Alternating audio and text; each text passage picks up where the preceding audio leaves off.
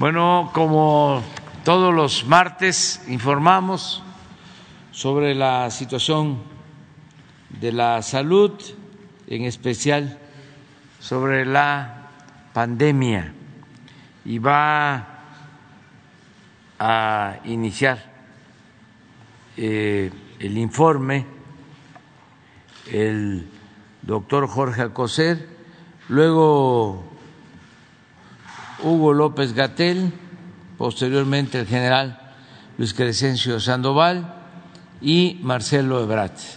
Ese es el programa. Terminando, abrimos para preguntas y respuestas. Con su permiso, señor presidente, saludo a todas y todos ustedes con afecto. Eh, continuamos el informe de los medicamentos que se adquieren por el sector salud para la población de nuestro país.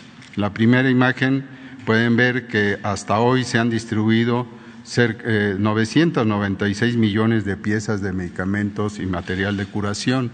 Y en la siguiente eh, les informo que del 28 de febrero al 18 de abril se distribuyeron 112 millones 562 mil 704 piezas de medicamentos y material de curación a las 32 entidades federativas.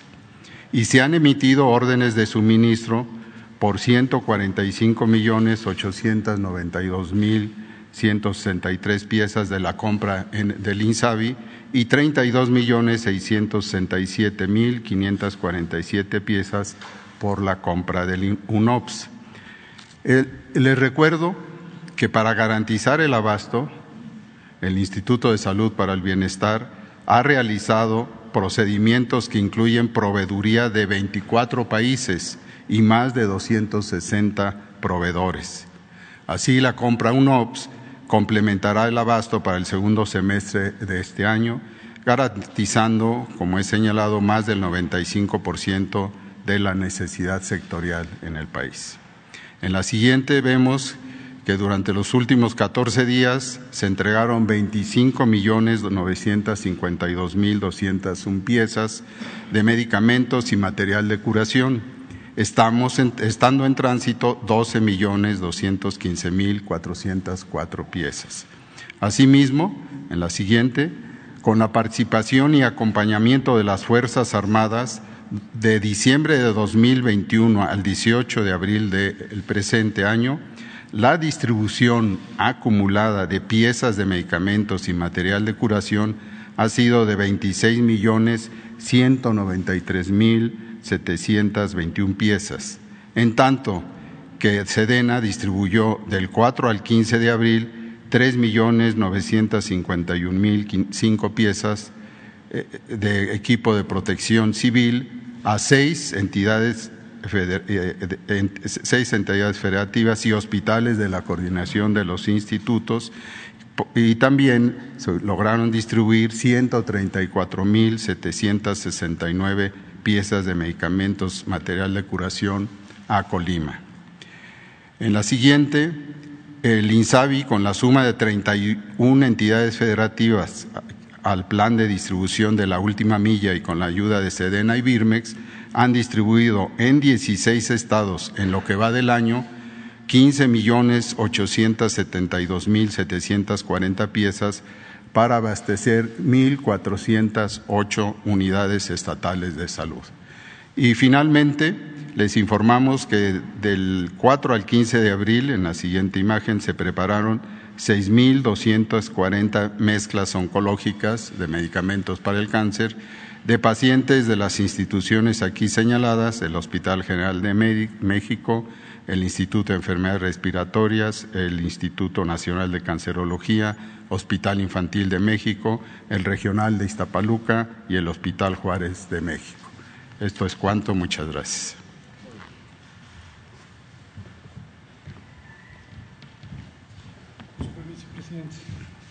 Con su permiso, secretarios, muy buenos días. Muy buenos días, tengan todas y todos ustedes.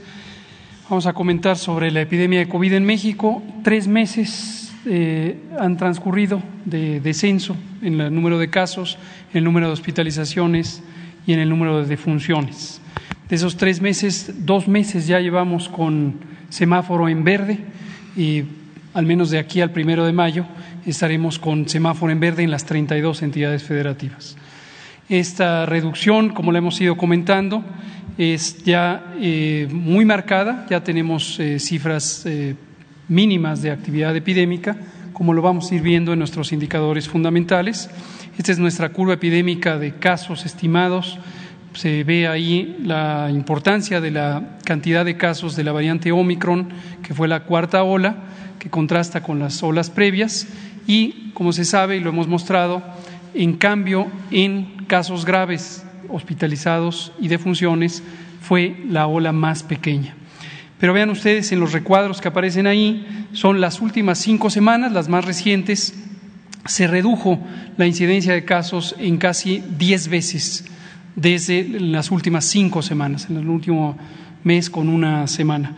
Hoy estamos teniendo eh, un promedio diario de 188 casos en todo el país, eh, en promedio en la semana más reciente. La siguiente, por favor.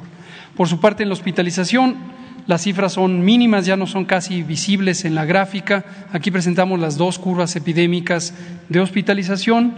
La zona que está en color claro, arriba de la curva roja y la curva eh, verde, representan la cantidad de camas que tuvimos disponibles en todo momento para alojar a las personas que enfermaron. Y lo que está en la curva roja y en la curva de color verde son la cantidad de hospitalizaciones que hubo en camas generales y en camas con ventilador respectivamente. Y vean ustedes cómo en este momento tenemos solo 4 y 2% respectivamente de ocupación de este tipo de camas. La siguiente, por favor. Nos muestra la mortalidad. Y aquí también la reducción es eh, muy notoria. En las últimas cinco semanas se redujo prácticamente diez veces la cantidad de defunciones y en este momento tenemos solo cuatro defunciones diarias promedio por COVID-19 en todo el país. Hay entidades federativas, ya son dos terceras partes, que han tenido días eh, subsecuentes sin una sola defunción por COVID. Estamos ya a niveles mínimos. Por supuesto, aun cuando fuera una sola, siempre es doloroso pensar que alguien pierda la vida por esta terrible enfermedad.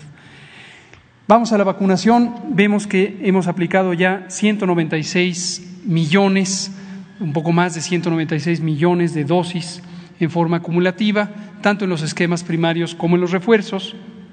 Y en esquema primario son 85.7 millones de personas que han eh, sido vacunadas. Por su parte, en los refuerzos tenemos 53% de las personas que en su momento recibieron el esquema primario que ya han recibido el refuerzo.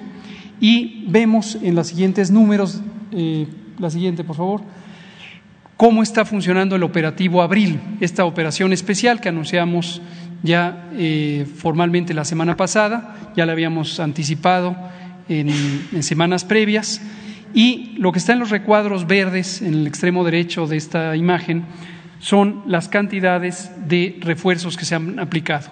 Por parte de las instituciones federales, tenemos 1.233.703 dosis de refuerzo que se han aplicado. Y por su parte, en el operativo Correcaminos, pero durante este mes de abril, se han aplicado 842.727 eh, dosis. Lo que está en los otros dos recuadros es el total de refuerzos y lo que corresponde a lo que se aplicó en el esquema regular de refuerzos antes de esta operación especial Abril. Termino mostrando lo que se ve en detalle durante este operativo Abril. En suma han sido 2.178.746 dosis aplicadas. La gran mayoría son refuerzos, pero todavía identificamos cerca de 100.000 personas que o bien no habían recibido su dosis de, de segunda dosis o bien no se habían vacunado. 47 mil personas se acercaron que no se habían vacunado. Y esto nos lleva al último mensaje, que es la importancia de vacunarse. Durante el operativo Abril, lo que queremos es que toda persona que no recibió refuerzo o que no recibió vacuna o que no completó el esquema se acerque. Va a ser bien recibida en los eh, puestos de vacunación, están en todo el sector salud, están en las 32 entidades federativas. Hacemos un llamado especial al personal de salud que no se haya vacunado. Hemos encontrado ya personas que no recibieron dosis porque no habían querido vacunarse o personas que no habían recibido el refuerzo. Y como el personal de salud fue el que se vacunó de inicio, es el que tiene el mayor tiempo desde su primera vacuna. Entonces, les invitamos a vacunarse a todas las personas, hacemos este llamado en particular para el personal de salud, pero es para todas las personas en México que no se hayan vacunado. En el operativo Abril queremos que todo mundo termine vacunado hasta sus dosis de refuerzo. Muchas gracias.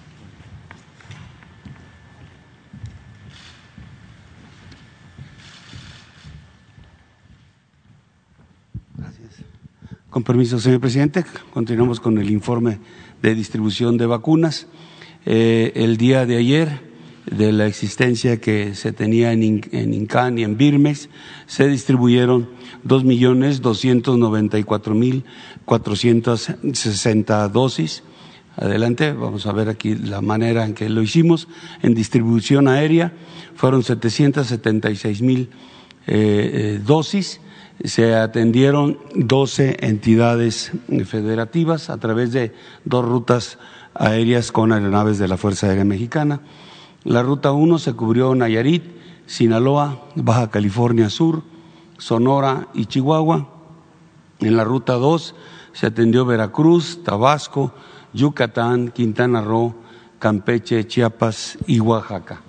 En la distribución terrestre, un total de 1.518.460 dosis.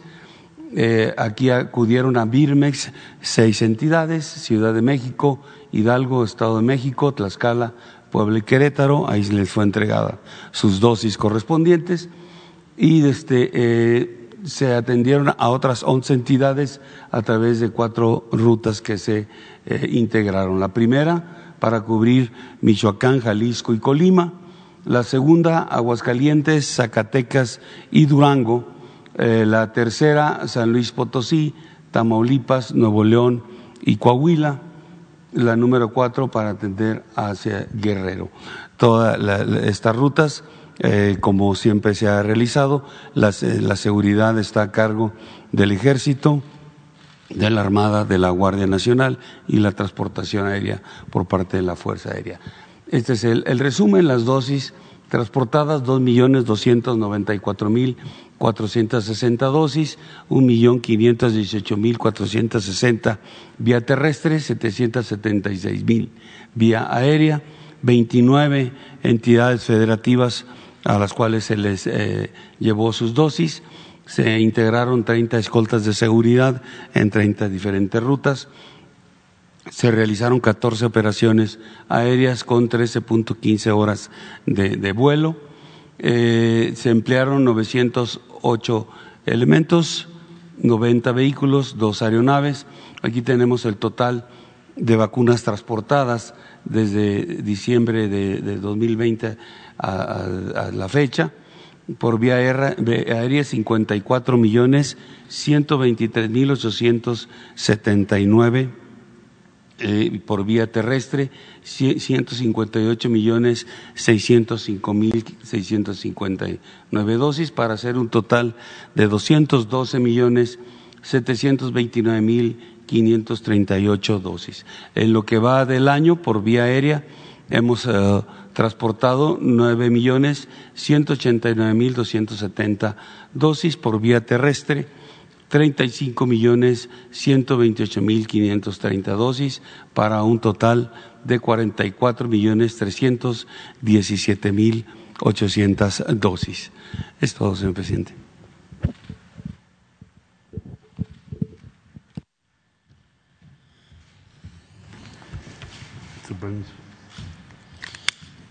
Buenos días para informar de la encomienda que nos ha dado el señor presidente a la Secretaría de Relaciones Exteriores para prioridades de México en lo que tiene que ver primero con vacunas. Estamos trabajando principalmente con varias instituciones de la India. Ayer tuvimos otra entrevista vía Zoom para la producción en México de vacunas.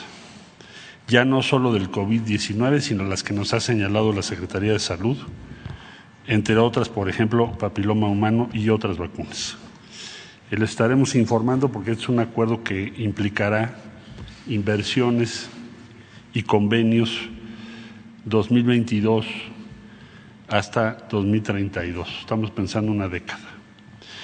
Eh, segundo lugar, medicamentos que nos ha señalado también la Secretaría de Salud, como insulina, que importamos casi el 100% para producirse en México. También estamos trabajando con la India principalmente. Inmunoterapias contra cáncer, habrá diferentes tipos de convenios en las próximas semanas, estamos avanzando en ello. Y producción de oncológicos en nuestro país. Vamos a, ya nos autorizó el señor presidente la apertura de un consulado en Mumbai, que es donde están la sede de la mayor parte de las instituciones que me estoy refiriendo. Son ocho instituciones y empresas de la India. Por parte de México están participando Birmex, COFEPRIS y, por supuesto, la Secretaría de Salud. Y, por último, informarles también que la Secretaría de Relaciones Exteriores tiene una mesa establecida para la adquisición de medicamentos, apoyar la adquisición de medicamentos de la Secretaría de Salud con 18 naciones del mundo. ¿Sería cuánto, señor presidente?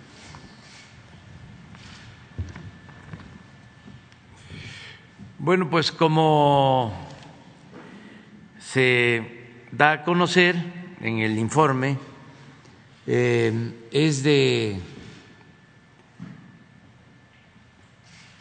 celebrar que la pandemia está perdiendo fuerza después de tanto sufrimiento que nos causó.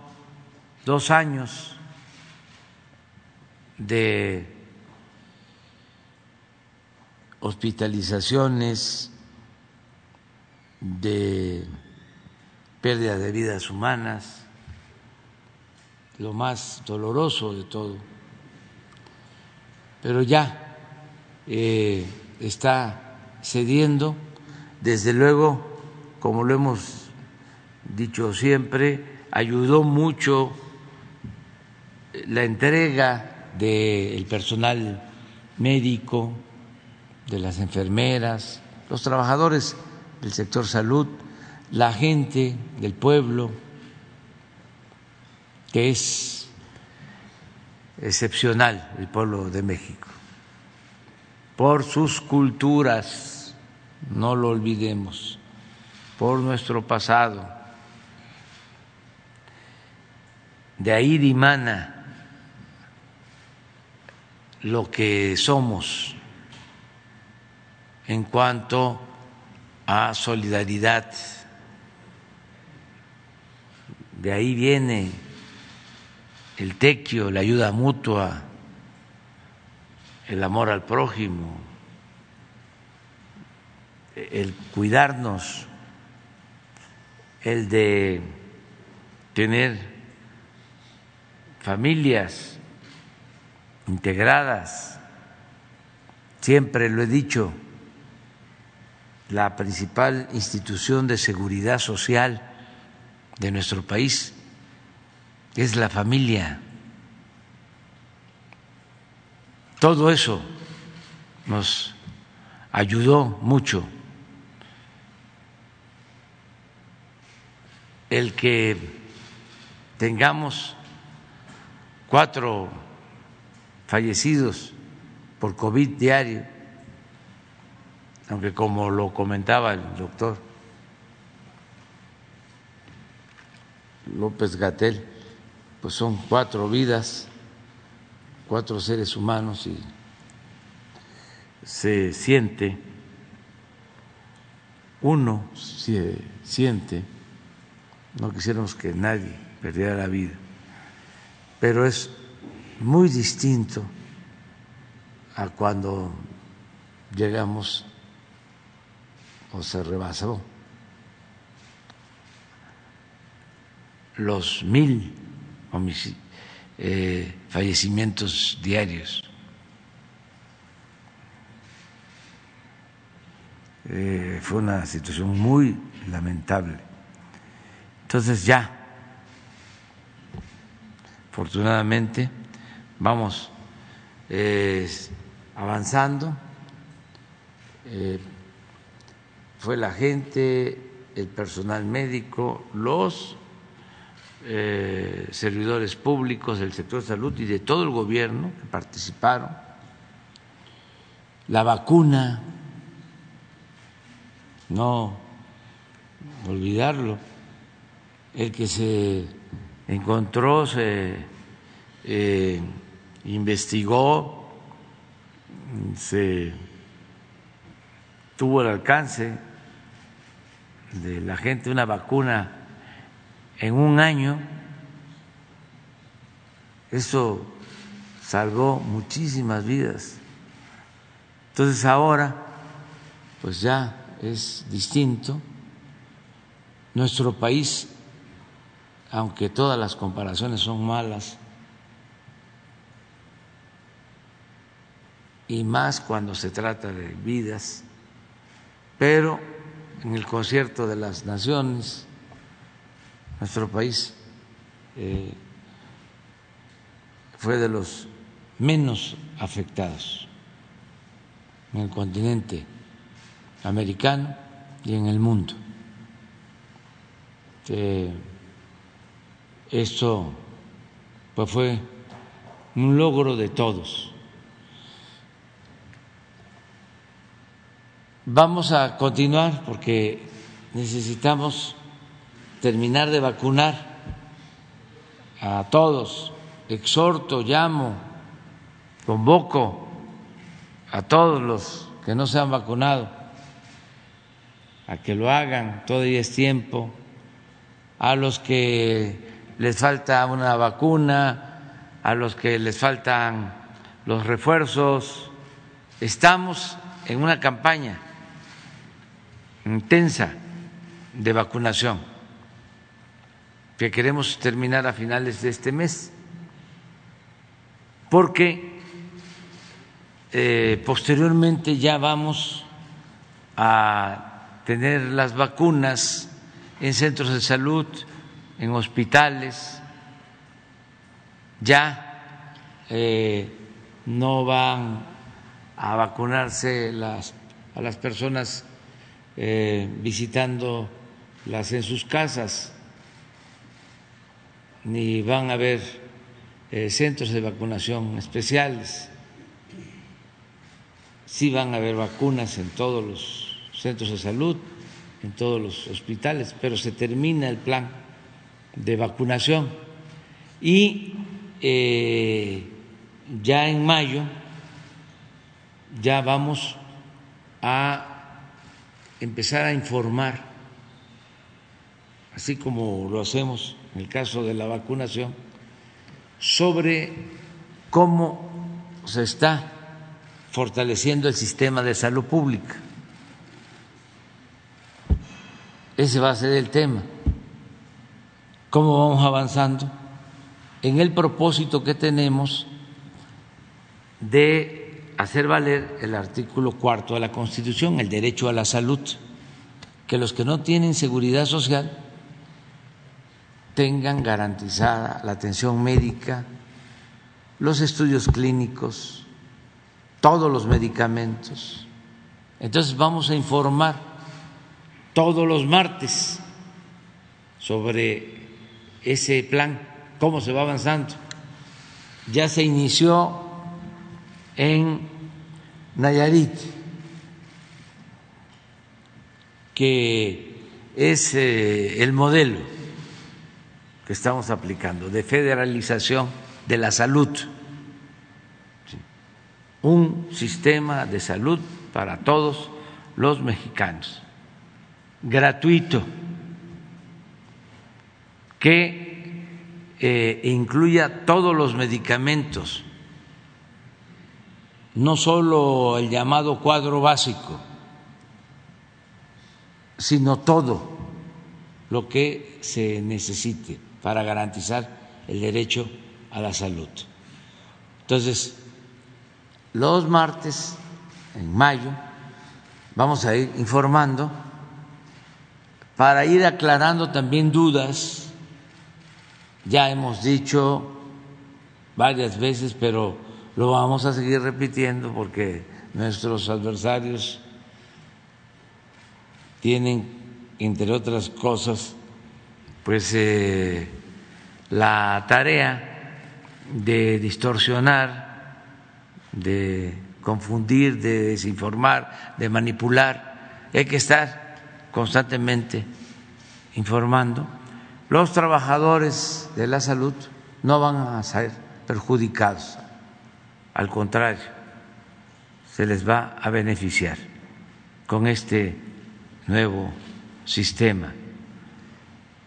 Y eh, se va a informar de cómo estamos en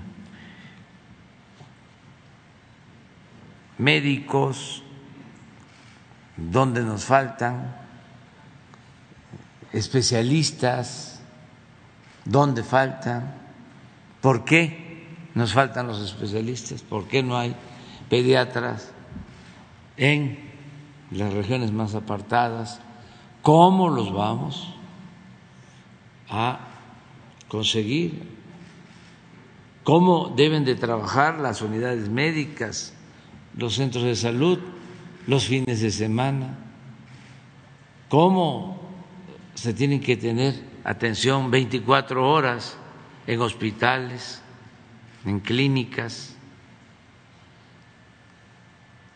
cómo se va a garantizar el abasto de todos los medicamentos, cómo se van a mejorar las instalaciones de salud,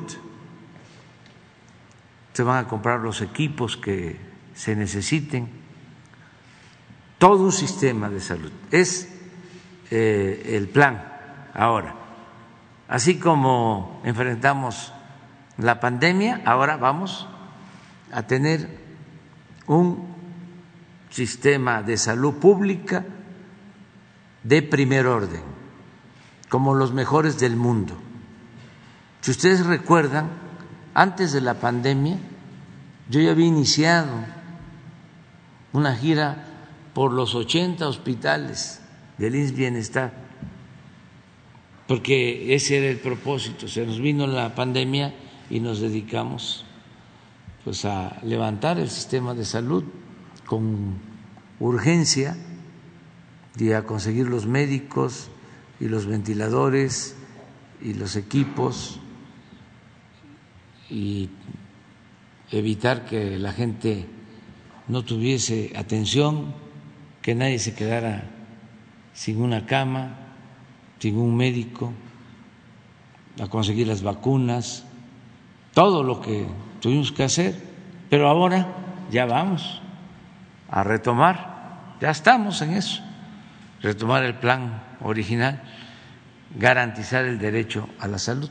Entonces los martes todavía no, este, todo este mes sigue eh, siendo la pandemia el tema, pero ya para mayo ya es, a ver, cómo vamos y eh, seguramente a ustedes les van a estar preguntando o les van a estar mandando información de dónde no hay médicos, dónde faltan los medicamentos y esto nos va a ayudar mucho a que entre todos y desde abajo se consiga fortalecer el sistema de salud. Ese es el propósito. Puras mujeres, porque ayer dos, tres, cuatro, cinco, seis, siete. ¿Quién quedó? A ver, Susana Carreño. Bueno, de todas maneras, vamos con mujeres que ayer se nos este, se la dio. Sí. no, ya mañana ya estamos parejos de nuevo. Adelante. Gracias. Gracias, presidente. Buenos días, buenos días a todos. Susana Carreño de Puerto Vallarta, Radio Universidad de Guadalajara, Canal 44 y Foro Nacional de Periodistas. Eh, de la misma manera que usted quiere proteger los bienes de la nación con la reforma eléctrica, ayer con los 298 votos a favor de la reforma a la ley minera, la protección del litio, en Jalisco y particularmente en Puerto Vallarta, queremos proteger también el medio ambiente, queremos proteger los bienes de la nación. El 16 de julio fue la primera vez que vine del año pasado, aquí en la mañanera, le comenté lo que pasaba en Vallarta, usted dio instrucciones a varios funcionarios, entre ellos a la secretaria del Medio Ambiente, eh, María Luisa Albores, que hoy está en Puerto Vallarta, en Bahía de Banderas, firmando el convenio ecológico participativo con varios funcionarios. El que usted les haya dado instrucción a ellos, que nos haya puesto en contacto con ellos, despejó una serie de irregularidades que se han vivido por muchos años en Jalisco y particularmente en Puerto Vallarta. ¿Qué ha salido de todas estas participaciones que he tenido aquí, esta es la séptima, le tengo resultados, presidente. Salieron al descubierto permisos apócrifos de la delegación con agua Jalisco. Energía Verde Mayer no cuenta con ningún permiso de infraestructura hidráulica. Ya estaba dinamitando para hacer una hidroeléctrica. Eh, por parte del organismo Cuenca Lerma Santiago Pacífico, nos, tenemos aquí el documento, todo lo tenemos documentado, todo lo que le voy a comentar esta mañana ya lo tenemos aquí. Entonces nos comenta que no tiene ningún título de concesión para la explotación, uso o aprovechamiento de los cauces, vasos de la zona federal, eh, en fin, no tiene ningún permiso esa hidroeléctrica eh, la gente se organizó, los ambientalistas, se consiguieron 850 mil firmas a través de la plataforma change.org. ¿Pero para qué? Para resultar que esta hidroeléctrica que impactó, que fue a dinamitar, no cuenta con ningún permiso. Tienen documentos apócrifos y tenemos aquí ya esta hoja. Pero además de los ríos de los Orcones, que le comento que esta hidroeléctrica no cuenta con ningún permiso, también se detectaron irregularidades en Semarnat, Jalisco.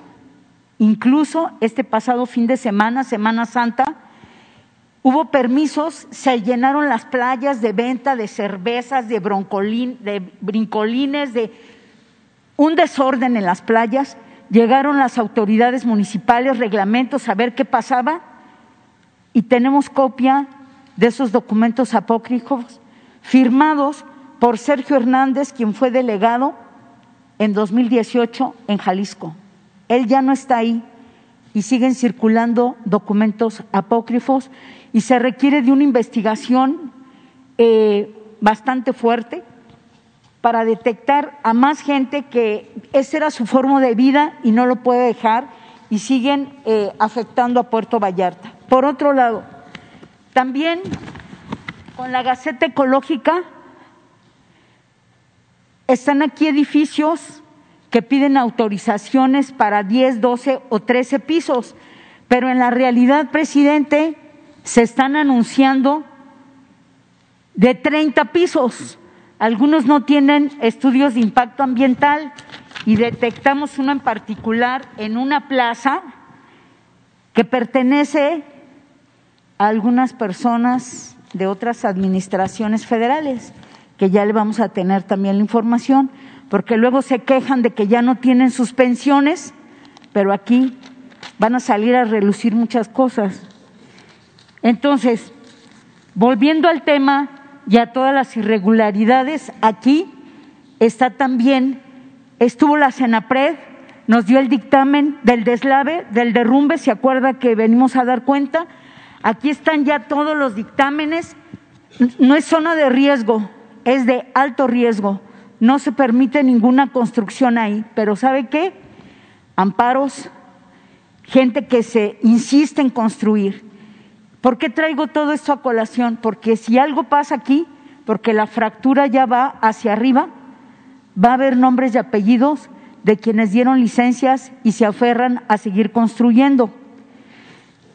Aprovecho que está aquí el canciller, que está el secretario Marcelo Ebrard, porque varios eh, comunidades estadounidenses y canadienses han visto afectados eh, su patrimonio, sus intereses derivados de la corrupción que ha habido en Puerto Vallarta, en Jalisco, con el cártel inmobiliario. Nos gustaría, si el presidente así lo instruye, que pudieran tener una reunión con toda esa comunidad para que le expresen. Hay muchos eh, ciudadanos canadienses, estadounidenses, que decidieron invertir en Vallarta, pasar sus días eh, de la tercera edad ahí, y de pronto, como el edificio Orchid, que está en un juzgado de distrito, creo que pasa a la Suprema Corte, hizo muchos daños a viviendas, en especial a una. La gente está evacuada, tanto en Serena, en el desarrollo Serena, como en Orchid, que causaron daños a estructuras, presidente. Y no puede ser que esta voracidad, que esta corrupción, que el estar con documentos falsos esté afectando a Puerto Vallarta. Esperamos que el presidente municipal eh, firme, ahí está María Luisa Albores, está Adrián Vargas López hoy y también Ramón Hernández Martínez están ya en Bahía, en Puerto Vallarta, dialogando con los funcionarios para que firmen ya ese documento y que podamos tener ese ordenamiento que tanto queremos en Puerto Vallarta. Así que todos los funcionarios nos ayudaron, gracias Leti también, nos ayudaron a investigar, a ver qué es lo que estaba pasando en Vallarta con toda esta documentación apócrifa, falsa, y decirle, presidente, finalmente, que ha habido administraciones, así como han traicionado en el Congreso al país, también en Puerto Vallarta tenemos traicioneros, gente que vendió calles, áreas verdes, gente que vendió patrimonio municipal y que además todavía les dieron cargos a nivel estatal de directores de playa. Y digo nombre y apellido, Arturo Dávalos Peña, Jorge Quintero, Ramón Guerrero, vendieron patrimonio municipal, todos ellos de Movimiento Ciudadano, para que de pronto los vemos en las tribunas hablando de sus partidos y pareciera que no conocen Puerto Vallarta o no saben todo lo que pasa en Jalisco. Requerimos, presidente, su respaldo, que continúe ese respaldo para el medio ambiente y para otras cosas que tienen que ver con estos desarrollos de cómo se mueven financieramente hablando.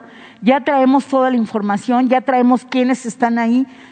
Necesitamos su respaldo, su protección, eh, tener una entrevista con el secretario de Gobernación, eh, aquí con el secretario de Relaciones Exteriores, Marcelo Ebrard, y finalmente hasta con Pablo Gómez. Muy bien. Este, pues eh, Marcelo se pone de acuerdo con contigo, eh, platica para ver esa reunión con estadounidenses, canadienses, de Vallarta. Y este hacemos lo propio con el secretario de Gobernación, con Adán Augusto y Leti, eh, sí, Leti Ramírez va a seguir. Así es. Y Jesús apoyando. Muchas gracias, y, Jesús. Eh, María Luisa Albores. Ah, y reconocer el trabajo de todo el equipo Profepa, de todos nos han, eh, nos han ayudado a despejar y encontrar todo esto. Gracias. Esta es mi participación rápida. La segunda, eh, también traje el tema de eh, pensiones del Estado de Jalisco, las inversiones que han hecho con los recursos de los trabajadores. El 23 de enero pasado se informó de una nueva inversión ahora para la construcción de la ciudad judicial laboral en Jalisco, con recursos del Instituto de pensiones del Estado de Jalisco, el IPEJAL, por un monto que asciende a 295 millones de pesos en una primera etapa. El fondo de pensiones, reconocido por el propio director Tiene apenas siete años de vialidad financiera, pero ahora el gobierno le saca más dinero para financiar obra que debe hacerse con el presupuesto de Jalisco y con los 6.200 millones de deuda contraída. El fondo garantiza un derecho sindical, el de, los, eh, de la jubilación de miles de trabajadores que han entregado lo mejor de su vida. Señor presidente, eh, atendió el subsecretario del Trabajo a un grupo de, sindicatos. Eh, aquí el asunto es que el IPEJAL está ya, pues prácticamente los trabajadores no van a recibir sus pensiones. He hecho un seguimiento de todas las inversiones que tiene el IPEJAL, incluso tiene inversiones en Querétaro, hay fincas, voy a pasar toda la relación de en dónde, cómo han invertido en casas, terrenos, departamentos, cuando está en riesgo la pensión de los trabajadores, para ver de qué manera usted también puede ayudar a los trabajadores. Muy bien, lo vemos con Luisa María, alcalde. Muy bien, muchas gracias. Buen día. Muy bien. Este, compañera. Ah, perdón. Buenos días, buenos días, señor presidente. Janet Galindo de La Chispa MX, Tabasco, Campeche, Yucatán, Quintana Roo, eh, petrolera. Eh, el día de ayer eh, surgió una noticia de una suspensión en el tramo 5 de la construcción del tren Maya. Me gustaría saber su opinión a, em, estas continuas eh, ataques hacia eh, las obras de, la 4T. Esta suspensión, de acuerdo al juez que se emite, es por daños ambientalistas. No sé cuál sería su opinión sobre esto. Pues este eh, sí hay la información. Todavía no hay una notificación oficial, no sabemos de qué se trata, solo eh, lo que ya es de dominio público. Hay con propósitos políticos, no ambientalistas, una campaña en contra del tren financiada por organismos internacionales y por eh, empresarios mexicanos.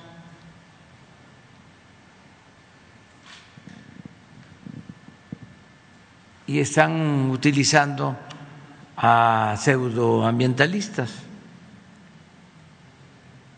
Puede ser que haya gente preocupada por el medio ambiente, pero por lo general se trata de eh, gente sin convicciones, sin escrúpulos morales, de ninguna índole. Porque cómo eh, ahora les sale la preocupación por el medio ambiente que no vieron lo que estaba haciendo Calica, nada más que como es una empresa estadounidense muy poderosa, ¿cómo se llama la constructora? Vulcan. Estoy esperando ya respuesta a un planteamiento que les hicimos, porque de lo contrario vamos a proceder. A proceder este, jurídicamente. ¿Por qué no pones los videos de este, la destrucción que no vieron los ambientalistas estos? Que está precisamente en el tramo 5. Sí, sí es el Por eso lo, lo, este, lo menciono. Y cómo este, el trazo del tren Maya respeta ríos subterráneos, no afecta cenotes,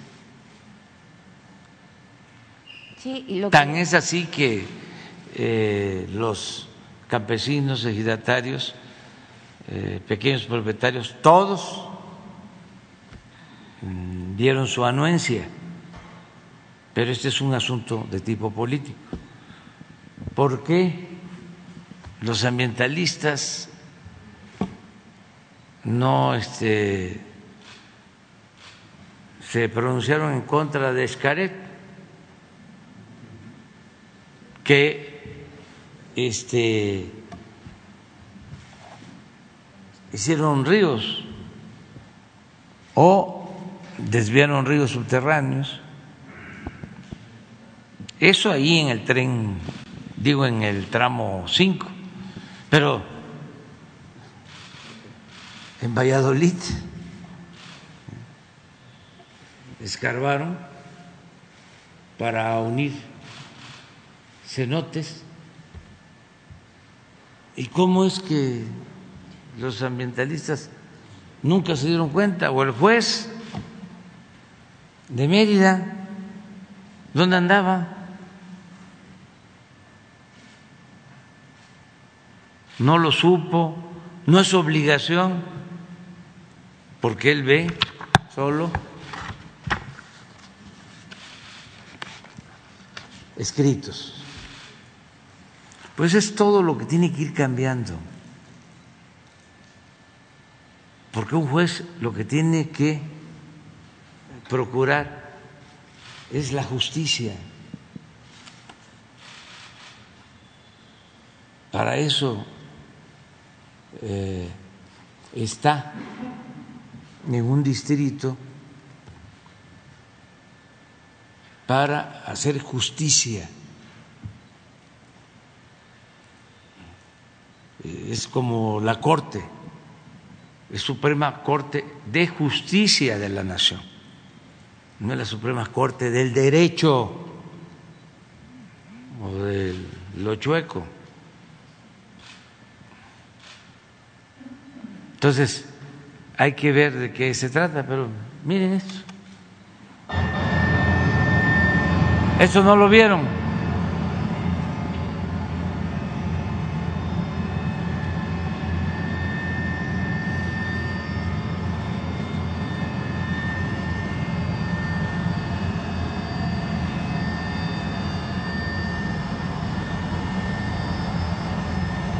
Y ya estoy este pensando que estos de Calica, pues como ya no pueden sacar el material que se llevaban a Estados Unidos,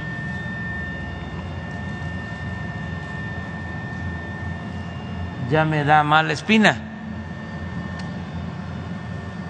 porque ya hay cada vez más ambientalistas que no existían, que no hacían presencia, están llegando. Y cómo el gobierno de Estados Unidos está financiando grupos que actúan en México contrarios a nosotros, como el grupo de Claudio X González y otros personajes opositores a nosotros y también a este, asociaciones ambientalistas. Miren todos, no lo vieron.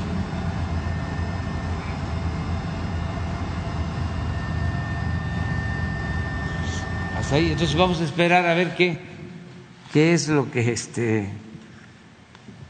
eh, están ahora mm, reclamando y buscar la forma de defendernos legalmente. Sí, porque mucho de lo que dicen es que las vibraciones del tren van a afectar todos los cenotes y todas las cuevas que hay. No se afecta ningún cenote, ningún cenote, ni el río subterráneo. El video de los señores, nada más para que tengan la idea, ellos viven de los cenotes y cuidan los cenotes. Eh, es una comunidad que está, ah bueno, de ahí de donde se hizo esa destrucción tolerada, es elegido Jacinto Pac, de, de, de donde se hizo esa, esa destrucción de Calica hacia Tulum, este es tejido, y viven de los turistas que llegan a ver cenotes.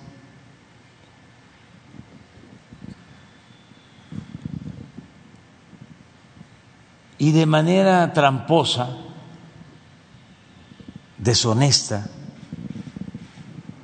los pseudoambientalistas y los patrocinadores hablaron de que íbamos a pasar por los cenotes de Jacinto pues y ellos mismos pues aclararon de que no era así.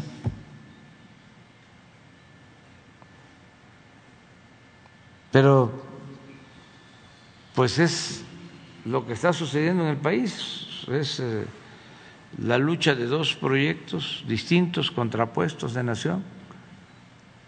Es que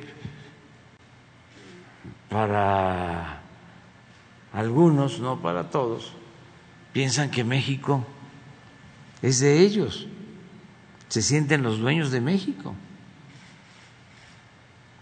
Ellos tienen la verdad, ellos tienen el conocimiento, ellos mandan, ellos tienen derecho a los privilegios, el pueblo no. Por eso es un momento importantísimo, no me voy a cansar de decirlo, es un momento estelar porque está emergiendo, está saliendo a flote el racismo, el clasismo, la discriminación.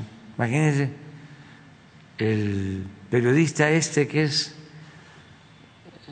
el ídolo de ciertos sectores de las clases medias. Yo creo que es el que más vende libros. Son bestsellers. Martín Moreno.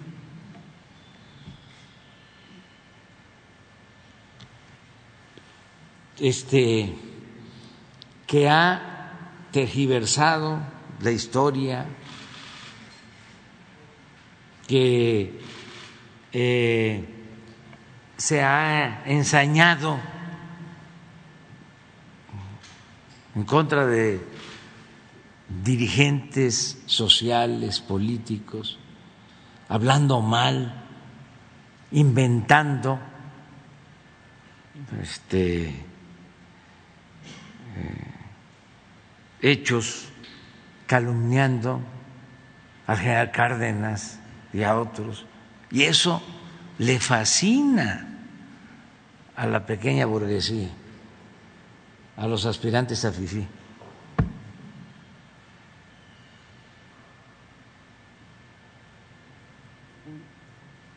por su individualismo, porque están en contra de los campesinos, porque el general Cárdenas le entregó la tierra a los campesinos, porque el general Cárdenas demostraba tenerle un profundo amor al pueblo.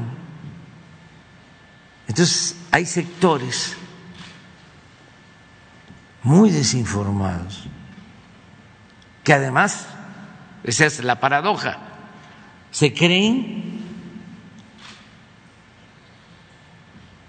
que son muy cultos, porque incluso algunos tienen hasta doctorados.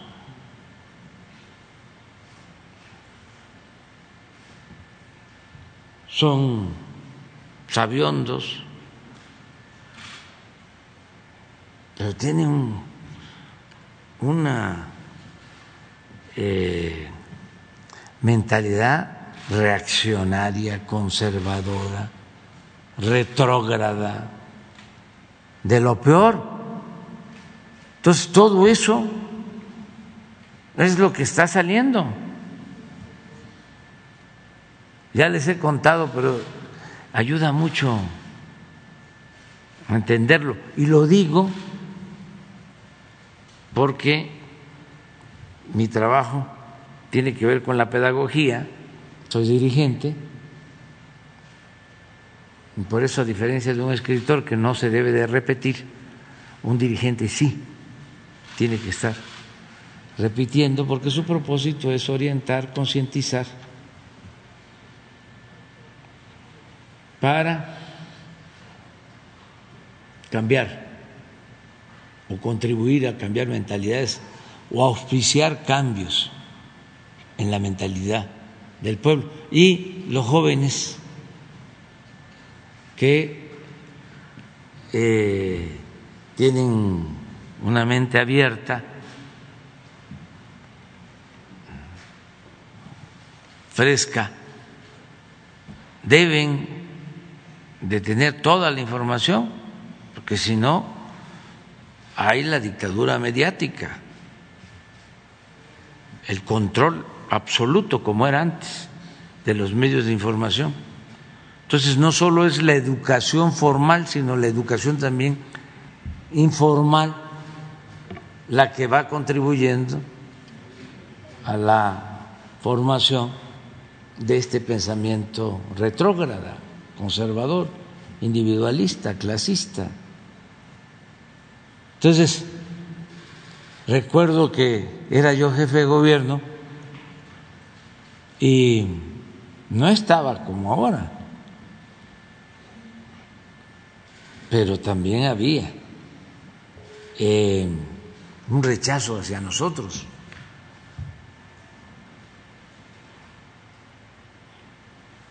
El señor Miguel Alemán, hijo del presidente alemán, era gobernador de Veracruz. Me ofreció una réplica de una cabeza olmeca para colocarla en un sitio en la Ciudad de México. Y decidimos que el mejor lugar era una esquina hacia Santa Fe, una avenida, un cruce poner ahí una glorieta y la cabeza, y ahí está la cabeza. Pero como había que inaugurarla,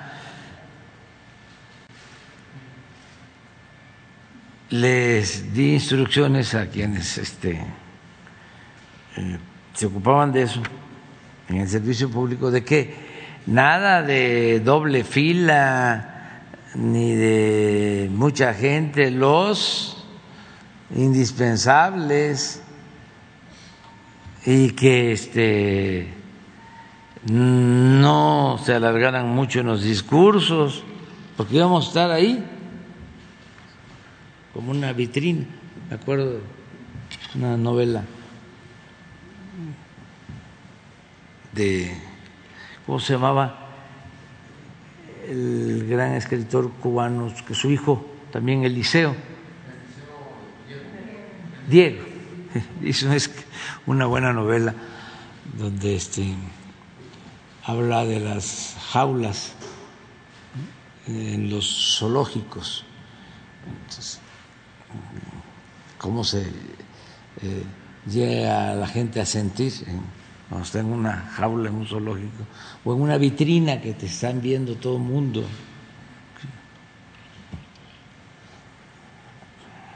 Y bueno, Así era, ¿no? Un lugar muy visto. Y ya le íbamos librando. ya estaba ya hablando este, el gobernador de Veracruz y nada más faltaba yo. Y ya empiezo a hablar casi, casi para decir este, muchas gracias, eh, Miguel, sí, eh, esta es la cultura madre, la cultura olmeca, esto es un extraordinario regalo para la ciudad y felicidades y gracias al pueblo de Veracruz. Muchas gracias. Así. Pero había yo empezado. ¿Cuándo entonces pasa una señora, un carro, una camioneta de estas, más o menos? No, más o menos, más. Este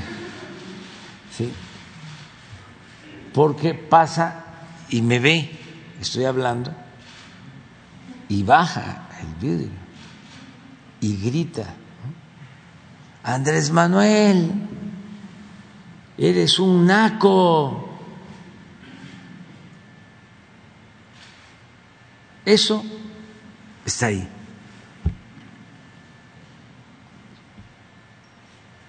Bueno, el presidente de, del INE también burlándose de eh, un grupo de indígenas que fue a verlo, burlándose de ellos. Otro escritor que estuvo en un tiempo con nosotros y que afortunadamente agarró otro camino, pero llegó a poner en un artículo en la jornada este como símil puso que no tenía la culpa el indio sino el que lo hacía compadre intelectual racista. Pero eso está ahí. Entonces, la gente, nuestro pueblo afortunadamente, nos da su apoyo. Y esto es una transformación, lo que estamos ahora viviendo, y están molestísimos los aspirantes a FIFIS, pero molestísimos, porque pues es su modo de vida. Entonces ofrezco disculpas. ¿Por qué tengo yo que decirlo? Porque no quiero que los jóvenes vayan asimilando, internalizando ese pensamiento conservador, inhumano. Autoritario, de creerse más. Yo no creo ni siquiera en las razas, yo creo en las culturas.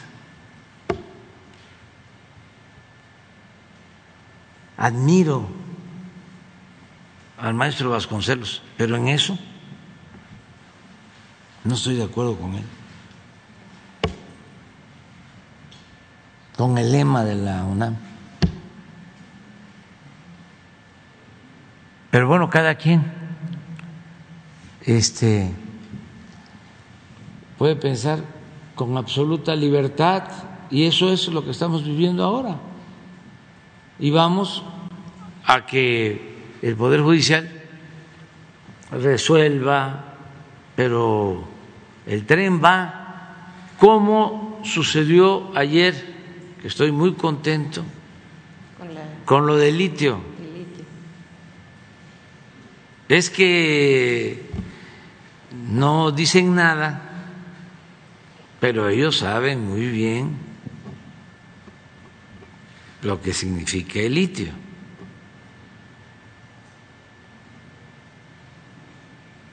Es un mineral estratégico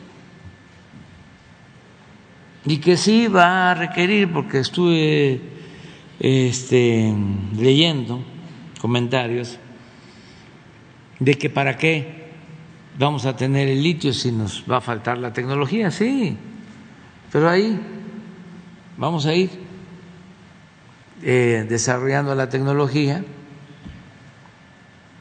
o se adquiere, pero el litio es nuestro. Es un poco lo que sucedió cuando la expropiación petrolera. Nos condenaron las empresas extranjeras diciendo de que no íbamos a poder sacar adelante la industria petrolera y que los íbamos a ir a buscar porque no íbamos a tener la tecnología. Y los trabajadores petroleros, los técnicos petroleros mexicanos sacaron adelante a Pemex. Entonces fue eh, una muy buena decisión la del día de ayer. Este, a ver si no le jalan las orejas eh, a los que no hicieron su trabajo completo porque pensaron que este, bloqueando la reforma constitucional ya con eso estaba resuelto. No, no, no, no. Me doy cuenta de que están molestos por la actitud del periódico Reforma, que es el vocero del grupo conservador es el boletín. Entonces está, dale y dale, de que no se contó bien en la Suprema Corte. Pues sí, este, no les gustó la decisión de la Corte y tampoco la de ayer de la Corte, que fue muy buena, porque el llamado Instituto de la Competencia, pues es un organismo de las corporaciones, no defiende al pueblo de México. Y resulta que cualquiera, cualquier decisión que se tomaba en beneficio del pueblo, salía este Instituto de la Competencia a ampararse o a presentar controversia constitucional, como este caso, en contra de los órganos legalmente constituidos. Y ayer resuelve la Corte seis a cinco de que no tiene facultad para decidir sobre asuntos que corresponden a la Comisión de Energéticos, que es autónomo. Eso también estuvo muy bien. Y yo estuve viendo, ojalá y los del Reforma, Junco, este, tenga oportunidad de revisar el video de cuando se llevó a cabo la votación de los cuatro que se necesitaban para declarar constitucional la ley eléctrica. Porque llegó un momento en que el presidente Saldívar dijo esto es muy importante y hay que aclararlo. A ver, porque habían dos ministros que eh, no se definían por entero, por completo. Entonces le preguntó Sí, en efecto, habían tres, faltaba uno. Y habían dos indecisos. Y le preguntó, me acuerdo al ministro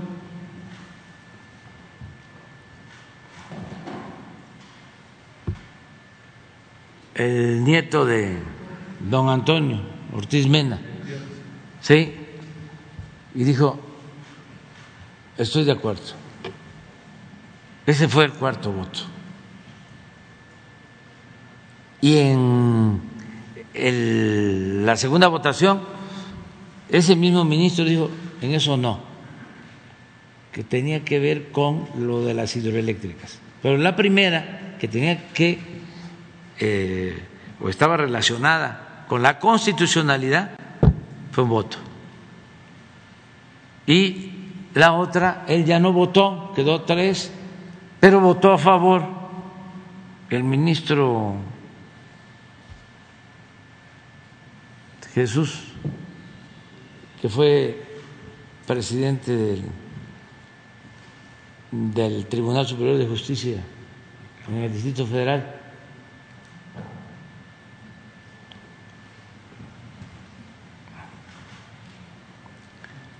Carrancá.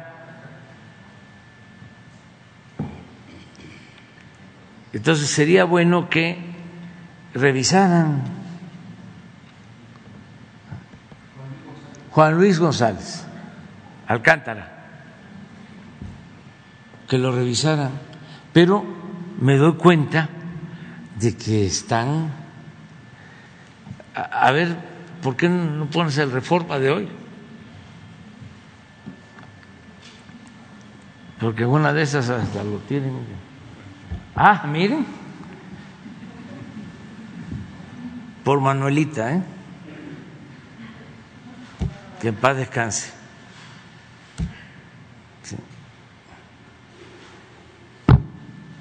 Les este les digo que no había visto. Pero los conozco a estos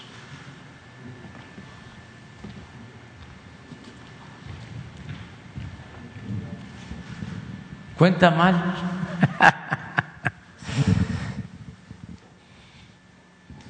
Saldívar.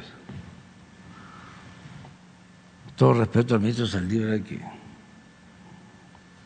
mandarlo aquí. A como era antes, ¿no? A este leer, escribir y sumar.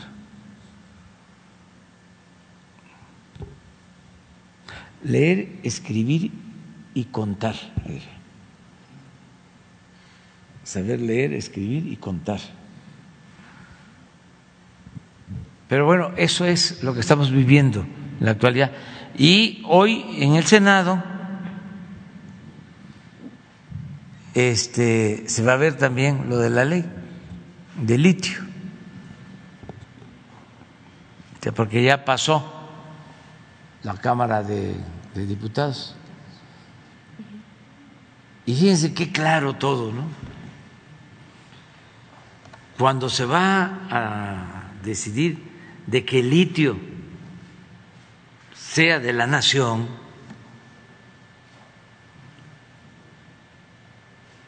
se salen. No,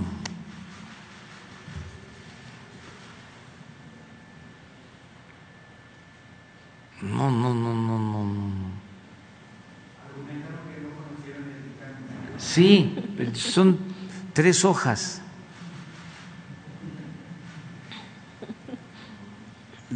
La ley son tres hojas. ¿Cómo no las van a buscar? O sea, si a mí me importa, no, pero aceptando sin conceder. Si tiene que ver con un bien de la nación que ambicionan extranjeros. Me consta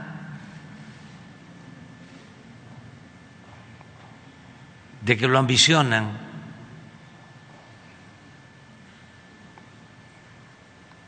No estoy seguro, pero hay quienes sostienen que el golpe de Estado en Bolivia tuvo que ver con el litio. Yo no lo puedo asegurar. Si no lo diría. Evo lo dijo, pero ese es su punto de vista. Entonces imagínense salirse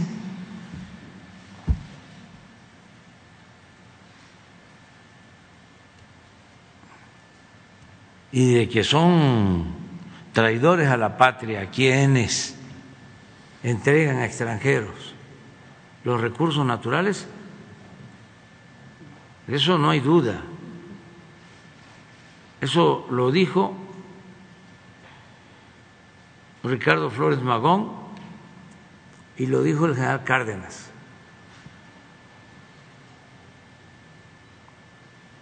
Y está en la carta o en el planteamiento claro de Adolfo López Mateos cuando nacionaliza la industria eléctrica. Que no le anden buscando.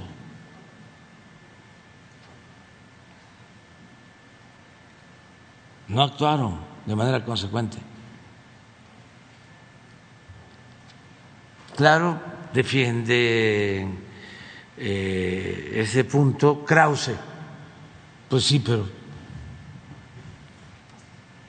Krause cuando ha tomado en cuenta este, el pensamiento de Flores Magón o el pensamiento de Lázaro Cárdenas. Sobre todo en lo que tiene que ver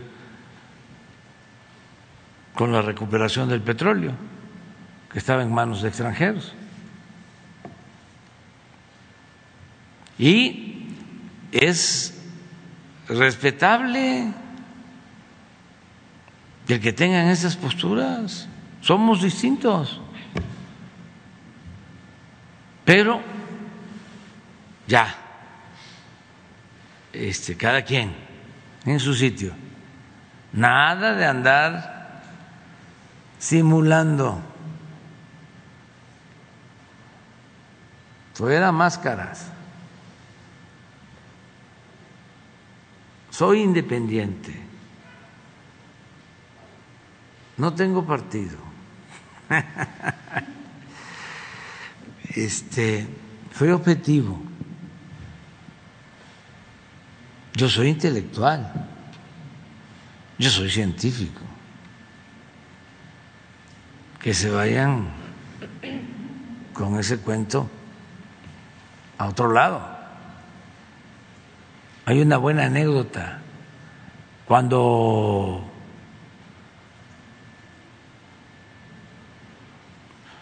Porfirio Díaz dejó a su compadre en la presidencia,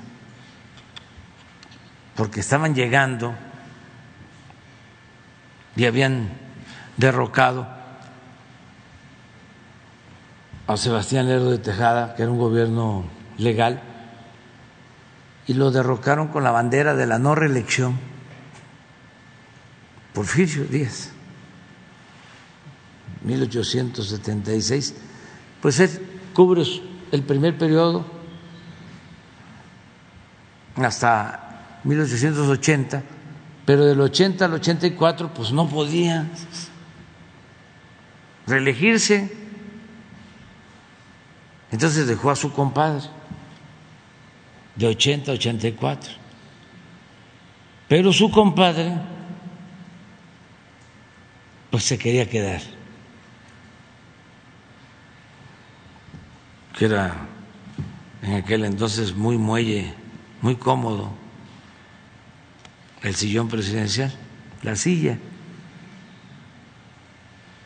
y se le quería quedar, y le empieza a mover a todos. Movimiento estudiantil que, por cierto, los estudiantes siempre en México han sido como la levadura de los movimientos. Siempre, siempre, siempre. siempre. Pero acá eh, no precisamente con los estudiantes, sino con otros sectores, porque eh, Manuel González quiso cambiar la moneda, la moneda de plata por una moneda de níquel, y eso lo aprovechó Porfirio para levantar un movimiento en su contra. Entonces ya cuando Manuel González estaba este, eh, muy debilitado, incluso acusado de corrupción, con todos los medios ya encima. Lo fue a ver Porfirio Díaz, a el despacho, lo vino a ver, a decirle, compadre, te vengo a informar, aunque yo creo que ya lo sabes, que yo no tengo nada que ver con esto, ¿eh? nada que ver. Y dicen que Manuel González, que estaba manco, porque en la batalla de Puebla perdió el brazo, igual que Obregón, después, la de Celaya. Este empezó a jalar, se volteó, estaba el escritorio y empezó a jalar los cajones.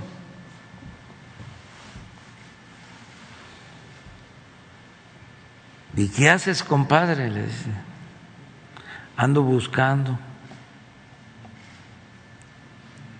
al tonto que te lo crea. Le dijo otra cosa. Pero Así están estos. Somos independientes, no tomamos partido, o así era. Hacemos periodismo objetivo, plural, equilibrado. Aquí tienen participación todos. No, ahora se ve clarísimo de que no hay equilibrios. No hay equilibrios. Pero sí está surgiendo un movimiento distinto en redes. Lee uno unos textos en redes eh, de primer orden. Hay un señor que se llama Eric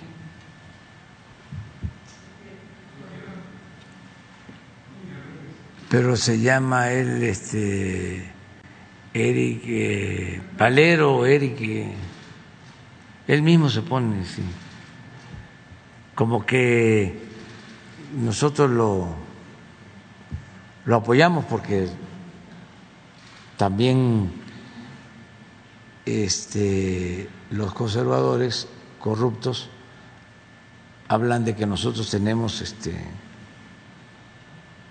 eh, medios, eh, periodistas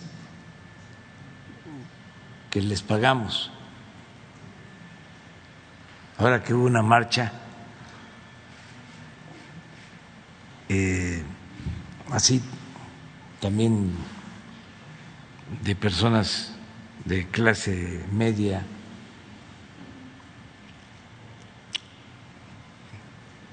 opositores,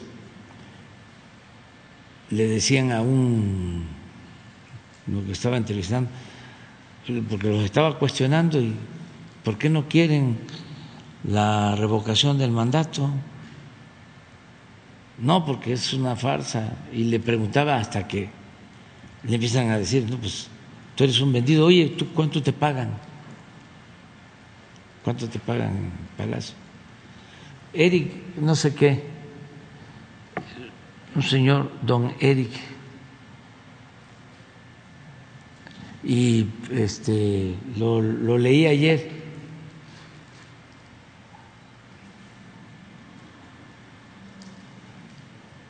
Bueno, pero así como él, ya, ya vamos, porque yo sí quiero eh, irlos este, mm, dando a conocer, desde luego les voy a pedir este, autorización, no los voy a perjudicar eh, porque son muy buenos informadores, con mucha objetividad, tienen capacidad para argumentar, no insultan,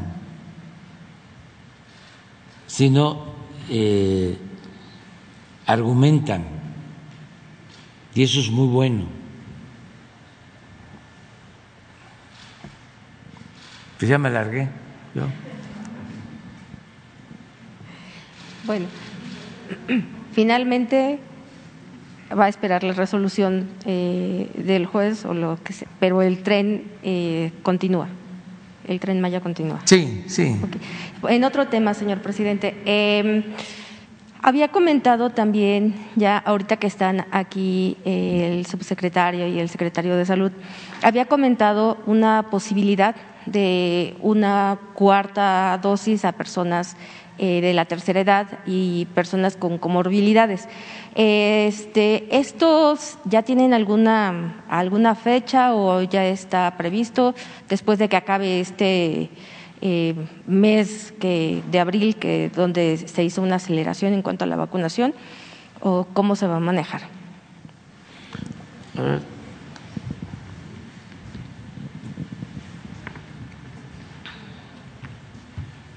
Presidente. Gracias, Janet Galindo, por la pregunta. Sí vimos que cuando arrancó el operativo Abril, el 11 de abril pasado, empezó a haber alguna información un poco dispersa sobre las cuartas dosis en algunas entidades federativas, en algunas instituciones. Comento cuál es el elemento técnico detrás de esto.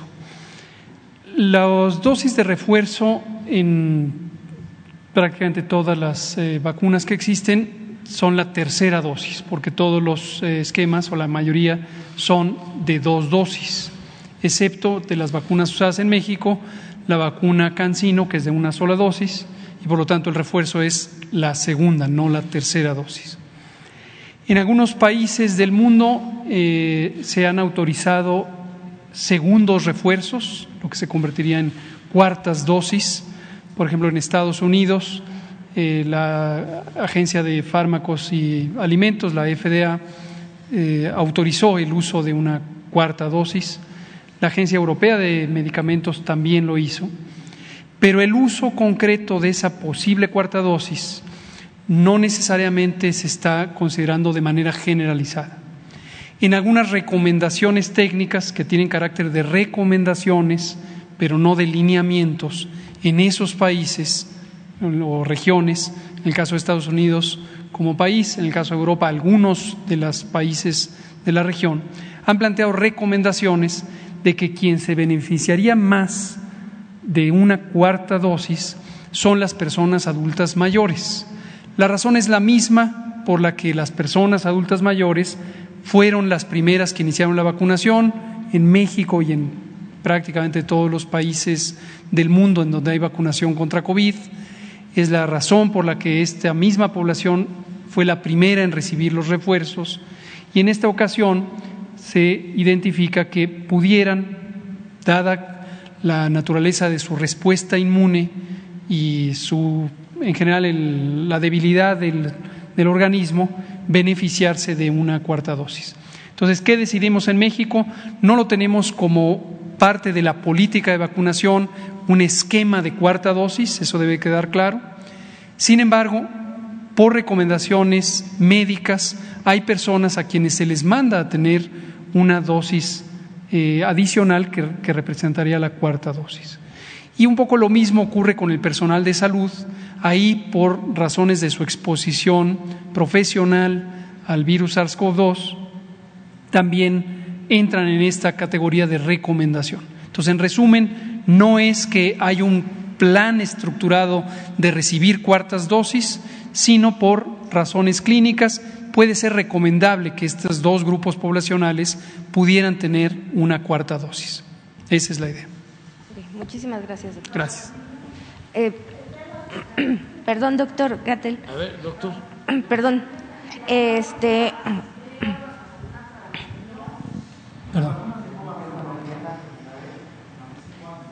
A ver, Eh, dejemos que. Sí, para, para los eh, niños, eh, para los menores de 5 años, ¿ya está programada la, la vacuna? ¿Ya van a llegar? Como no, lo que estamos haciendo ¿Cómo- con la vacuna de los niños, aquí retomo también un poco para eh, reiterar a la población, al pueblo, lo que pudieran haberles confundido con múltiples información en estos eh, periódicos que han querido señalar como que nos resistimos a vacunar niños. Aquí ya lo hemos platicado, lo ha preguntado Shaila Rosgel en dos ocasiones, Carlos Guzmán de Aba Noticias en dos ocasiones, y ya lo hemos explicado también muchas veces. Nunca ha habido oposición a vacunar niños, niñas y adolescentes.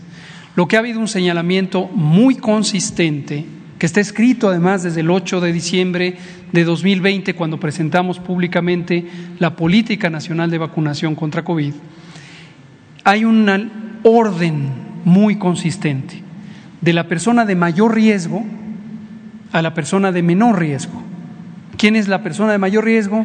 La persona adulta mayor, la persona que tiene enfermedades crónicas que debilitan el sistema inmune o que aumentan el riesgo de complicaciones de COVID grave. Y después los menos grandes, menos grandes, hasta llegar a la persona más joven. La evidencia es muy consistente, la evidencia científica, la evidencia técnica, de que niñas, niños, en particular en el grupo de 5 a 11 años, de todas las personas son las que tienen el menor riesgo, afortunadamente. Tienen el menor riesgo de complicarse, de necesitar hospitalización, de padecer COVID grave y desde luego de morir. Entonces, manteniendo esa congruencia, esa consistencia, hemos ido ampliando la vacunación, primero con los esquemas básicos de una o doble dosis según el tipo de vacuna, empezando de arriba a abajo en edad, considerando también a poblaciones de mayor riesgo, el personal de salud por su exposición, niñas, niños, adolescentes con comorbilidades, que lo estamos vacunando desde hace ya cinco meses. Por cierto, se han acercado menos de los que deberían. Nosotros estimamos que iba a haber dos y medio millones de personas entre 12 y 17 años con enfermedades crónicas y solo se han acercado un poco más de 400 mil. Entonces también reiteramos, quien tiene esas características, que se vacune. Finalmente llegamos al momento en donde, conforme avancemos en estos refuerzos del operativo Abril y terminemos la vacunación de la población de mayor riesgo, tocará el turno, ahora sí, a los de menor riesgo. Y tenemos varios mecanismos con los que estamos procurando el tener esas vacunas. Por un lado, ya lo habíamos señalado, está el mecanismo COVAX. Este, en este mecanismo tenemos 78 millones de dólares invertidos. La manera en que funciona es con pagos anticipados para todos los países que se metieron a este mecanismo. Y ahí tenemos 78 millones. Hasta el momento de dólares, hasta el momento el mecanismo COVAX no ha puesto en oferta la vacuna específica que se necesita para 5 a 11 años. Todavía no. Es una vacuna de, de, Pfizer, pero en otra formulación, en otro tipo de envasado, en las dosis correspondientes a ese grupo. Por otro lado, también ya hemos hecho exploración, solicitándoselo directamente a Pfizer, que nos diga si podría darnos o no en contrato vacunas. Ya nos respondió que sí, que eventualmente podría entregarlas en el segundo trimestre de 2022, obviamente después de la negociación de un contrato. Y hay otras vacunas en el mundo también, hay que tenerlo presente, no solo es Pfizer. Eh, Cuba tiene una vacuna muy buena, la vacuna Abdala, que ya la usa en su territorio. Cuba ha alcanzado coberturas arriba del 96% de toda su población. Ellos incluyen niños desde los dos años de vida. Nosotros en este momento no estamos considerando dos a cinco años, solamente cinco a once, pero vacuna Abdala podría ser una excelente opción. La vacuna Sinovac se ha utilizado en otros países también en estas eh, recomendaciones. Entonces, seguimos en ese proceso tanto de tener un panorama amplio de cuáles son las vacunas disponibles, no cerrarnos solo a una, y también el considerar eh, potencialmente la adquisición. Y aquí aprovecho también para comentar algo que fue motivo de distorsión de información hace algunas semanas, la autorización sanitaria. Surgió en los medios, ustedes lo habrán visto, esta idea de que si ya Cofepris lo había autorizado, ¿por qué no dijimos nada? ¿Y por qué? Esto es completamente absurdo. La autorización sanitaria lo que quiere decir es la posibilidad de que en México se utilice un producto que es seguro, de calidad y eficaz. Hemos tenido autorizaciones sanitarias de otras vacunas que no eh, usamos en México, no hemos tenido interés de usar, por ejemplo la vacuna Covaxin de la India, se autorizó hace muchos meses y no hemos tenido ninguna intención de contratar este tipo de vacuna. Entonces, lo que hemos hecho siempre es anticiparnos. Hacemos el proceso de regulación sanitaria, ese lleva sus calendarios, lleva sus tiempos técnicos, cuando se autoriza, se autoriza, muy bien, y eso no necesariamente precipita una eh, contratación ni el uso, son dos cosas diferentes. Por ejemplo, de la vacuna Abdala, la formulación para adultos está en proceso ya de autorización en COFEPRIS. El expediente para niños se está eh, integrando ya en COFEPRIS.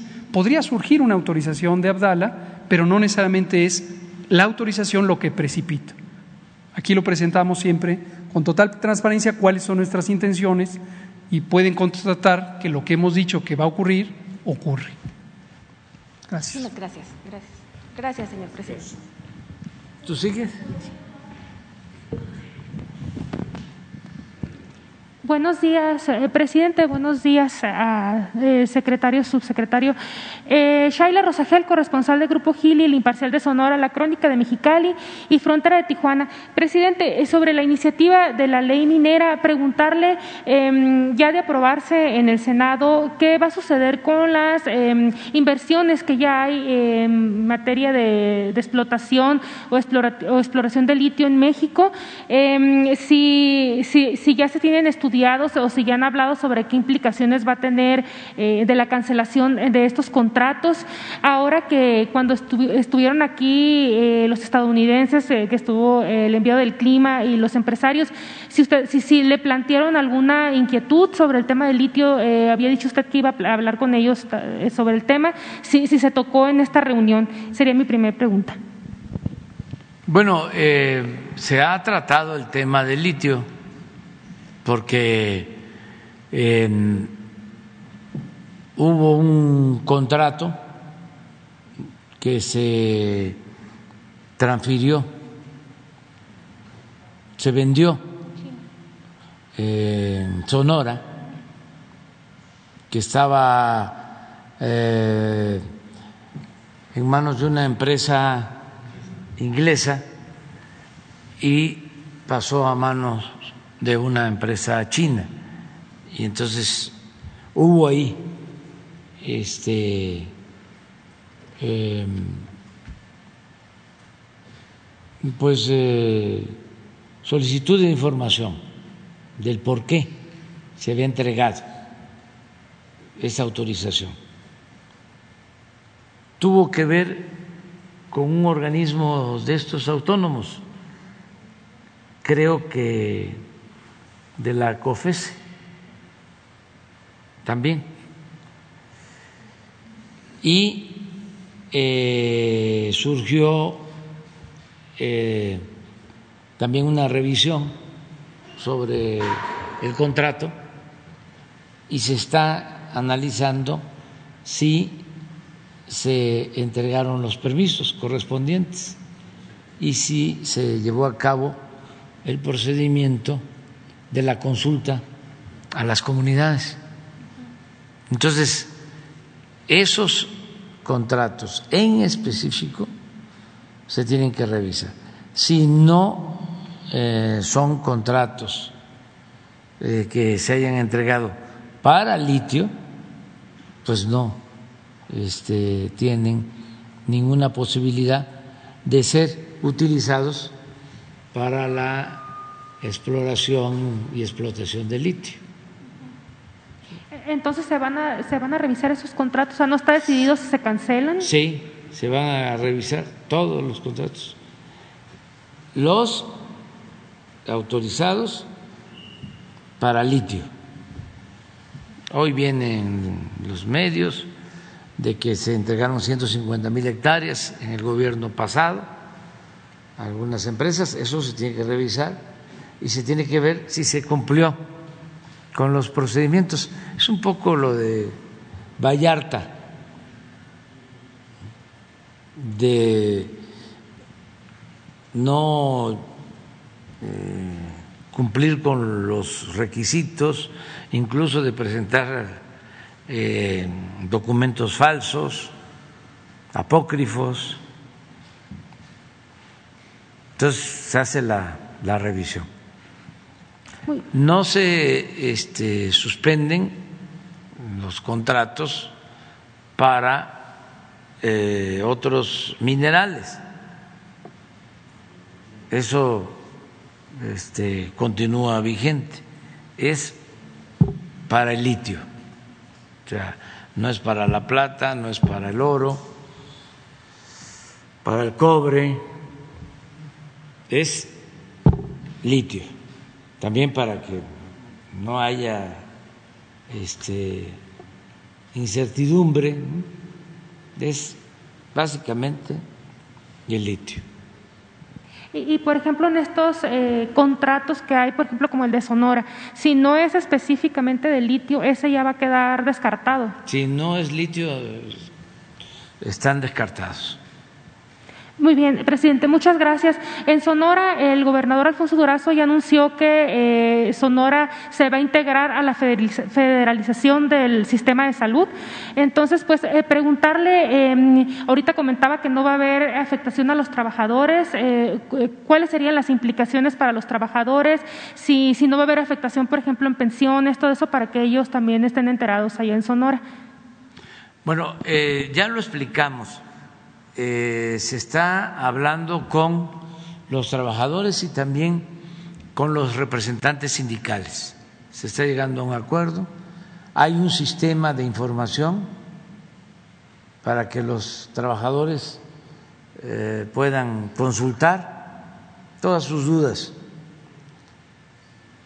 Nosotros lo que les garantizamos es que no van a perder su trabajo, no van a perder su antigüedad, no van a eh,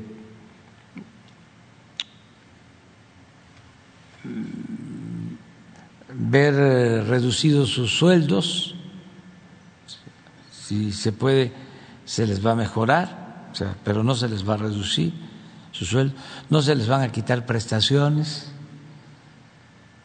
o sea, van a mejorar los trabajadores.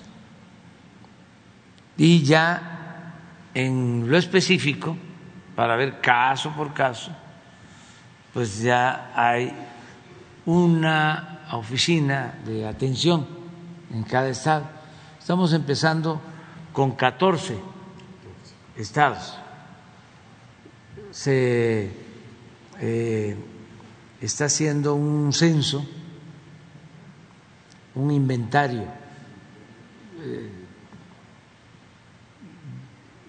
unidad eh, médica, centro de salud, eh, hospital, todos. En un estado, se está recorriendo con brigadas. Y en el inventario se está viendo qué hay. Y también qué no hay. Entonces, al final ya se tiene un diagnóstico de qué falta en cada centro de salud, en cada hospital. Esto en infraestructura, en equipo, en médicos, especialistas, la situación del personal, a cuántos hay que pacificar incluso una estimación de cuánto nos va a significar de inversión, porque no es gasto, es una inversión para cada estado. Y ya contamos con el presupuesto. Por eso este, yo considero que este año vamos a avanzar mucho. En esos 14 estados, en este año va a funcionar de primera el sistema de salud, como de los mejores del mundo.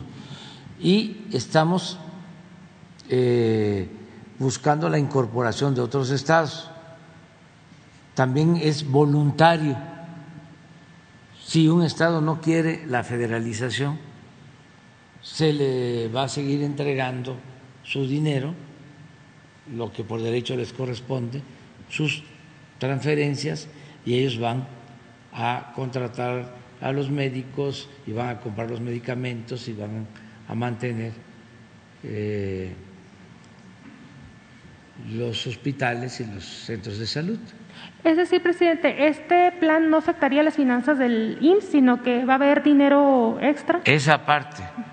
Es que eh, el IMSS tiene dos sistemas, el de derechohabientes, como el LISTE, y este es un sistema para atender a población abierta, los que no tienen seguridad social, que son pues un poco más de la mitad de los mexicanos que no tienen seguridad social. Entonces, pero en la Constitución está establecido el derecho a la salud pero si en la práctica no se ofrece, pues es letra muerta, como muchas cosas que no se cumplían. Entonces, necesitamos que se cumpla con el artículo cuarto de la Constitución el derecho del pueblo a la salud. No importa la condición económica, el Estado está obligado a garantizar la educación, la salud, de manera gratuita.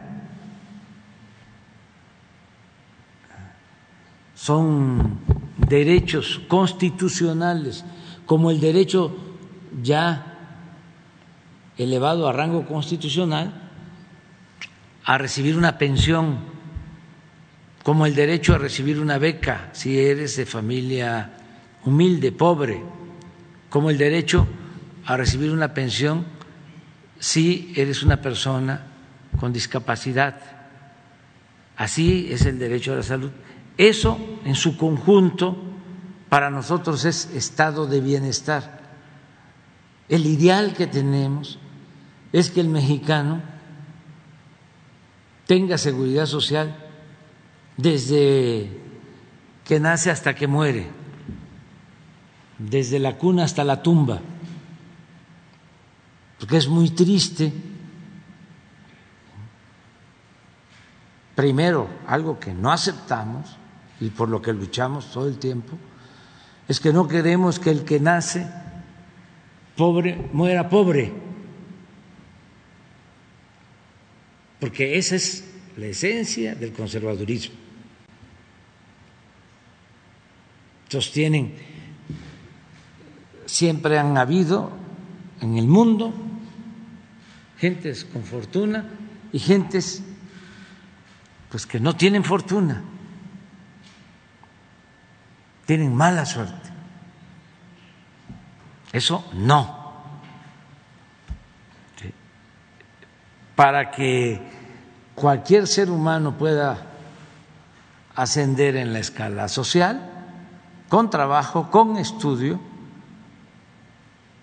eh, se requiere de la participación del Estado. Esa es también otra diferencia que tenemos con los conservadores. Ellos no quisieran que el Estado participara en nada o que participara cuando se trata de rescatar a los bancos en quiebra. O que el Estado sea policiaco,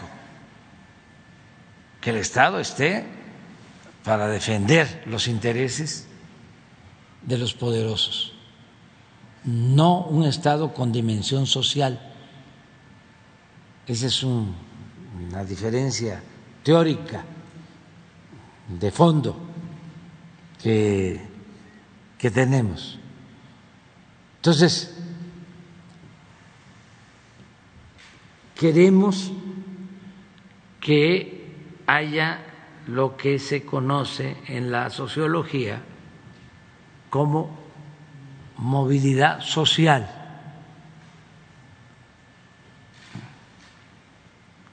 que se perdió en México, sobre todo en el periodo neoliberal, porque no se podía progresar, no se podía ascender en la escala social. Por eso mucha gente abandonó el país. Y por eso creció muchísimo la llamada economía informal, porque la gente se busca la vida como puede. Y por eso esos que se fueron son héroes, porque se fueron arriesgándolo todo a buscar mejores condiciones de vida, de trabajo, porque el neoliberalismo no dio opciones, alternativas. Y nosotros lo que queremos es que el mexicano pueda trabajar, vivir, ser feliz donde nació, donde están sus seres queridos, o sea, sus culturas, sus tradiciones. Ese es el sueño. Y sí lo podemos lograr. Lo estamos logrando a pesar de la pandemia y de la crisis. ¿Por qué? Porque hemos tomado la decisión de aumentar los salarios, porque hemos tomado la decisión de destinar el presupuesto de manera preferente a los más pobres. Y si se puede este, frenar el empobrecimiento de la gente, ir eh, con el estudio, con el trabajo, este, ascendiendo, saliendo adelante, que la gente tenga oportunidades. Ese es nuestro planteamiento. Gracias, presidente. Ya por último, el sábado pasado salió la tercera caravana migrante de Tapachula. Preguntarles, eh, van hacia Estados Unidos, ¿no? Si se les va a garantizar el libre paso por México, qué es lo que se tiene previsto aquí. Y nada más para cerrar el tema de las vacunas de los niños, eh, si ya saben eh, cuántas vacunas, cuántas dosis se necesitan para cubrir a los este grupo de edad de 5 a 11 años y estos 78 millones de dólares con COVAX, ¿a cuántas dosis equivalen? De, que se esperarían de esta vacuna? Pues eh, nos alcanza lo que tenemos con COVAX, porque son más de 70 millones de dólares y nos cuestan las vacunas para los niños, según lo que nos informaron ayer, alrededor de 30 millones de pesos. Bueno, depende de la marca. Sí, por eso, pero en general nos alcanza lo que ya tenemos. El caso de COVAX es un dinero que ya les entregamos, o sea, les pagamos por adelantado. Lo que queremos es que nos den estas vacunas que requerimos. ¿Cuál es tu otra pregunta? Ah, eso pues Marcelo.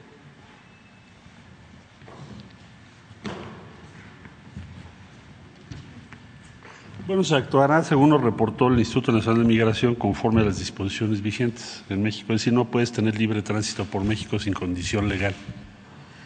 Puedes solicitar refugio, puedes solicitar asilo, puedes eh, solicitar visa de trabajo. Hay, visas de trabajo em, regionales o temporales. Entonces, lo que va a hacer el Instituto Nacional de Migración es aplicar esa disposición legal, que es su obligación. Eso es lo que hará y ya les estará informando qué avances logramos. Hemos ido resolviendo pues las diferentes circunstancias que se han presentado, pero lo que no se puede es tener una excepcionalidad y transcurrir por nuestro territorio sin ninguna condición legal. Eso no se puede porque la ley no lo permite. Gracias. ¿Quién sigue por acá? Una compañera. ¿Te quedas ya para mañana? Gracias.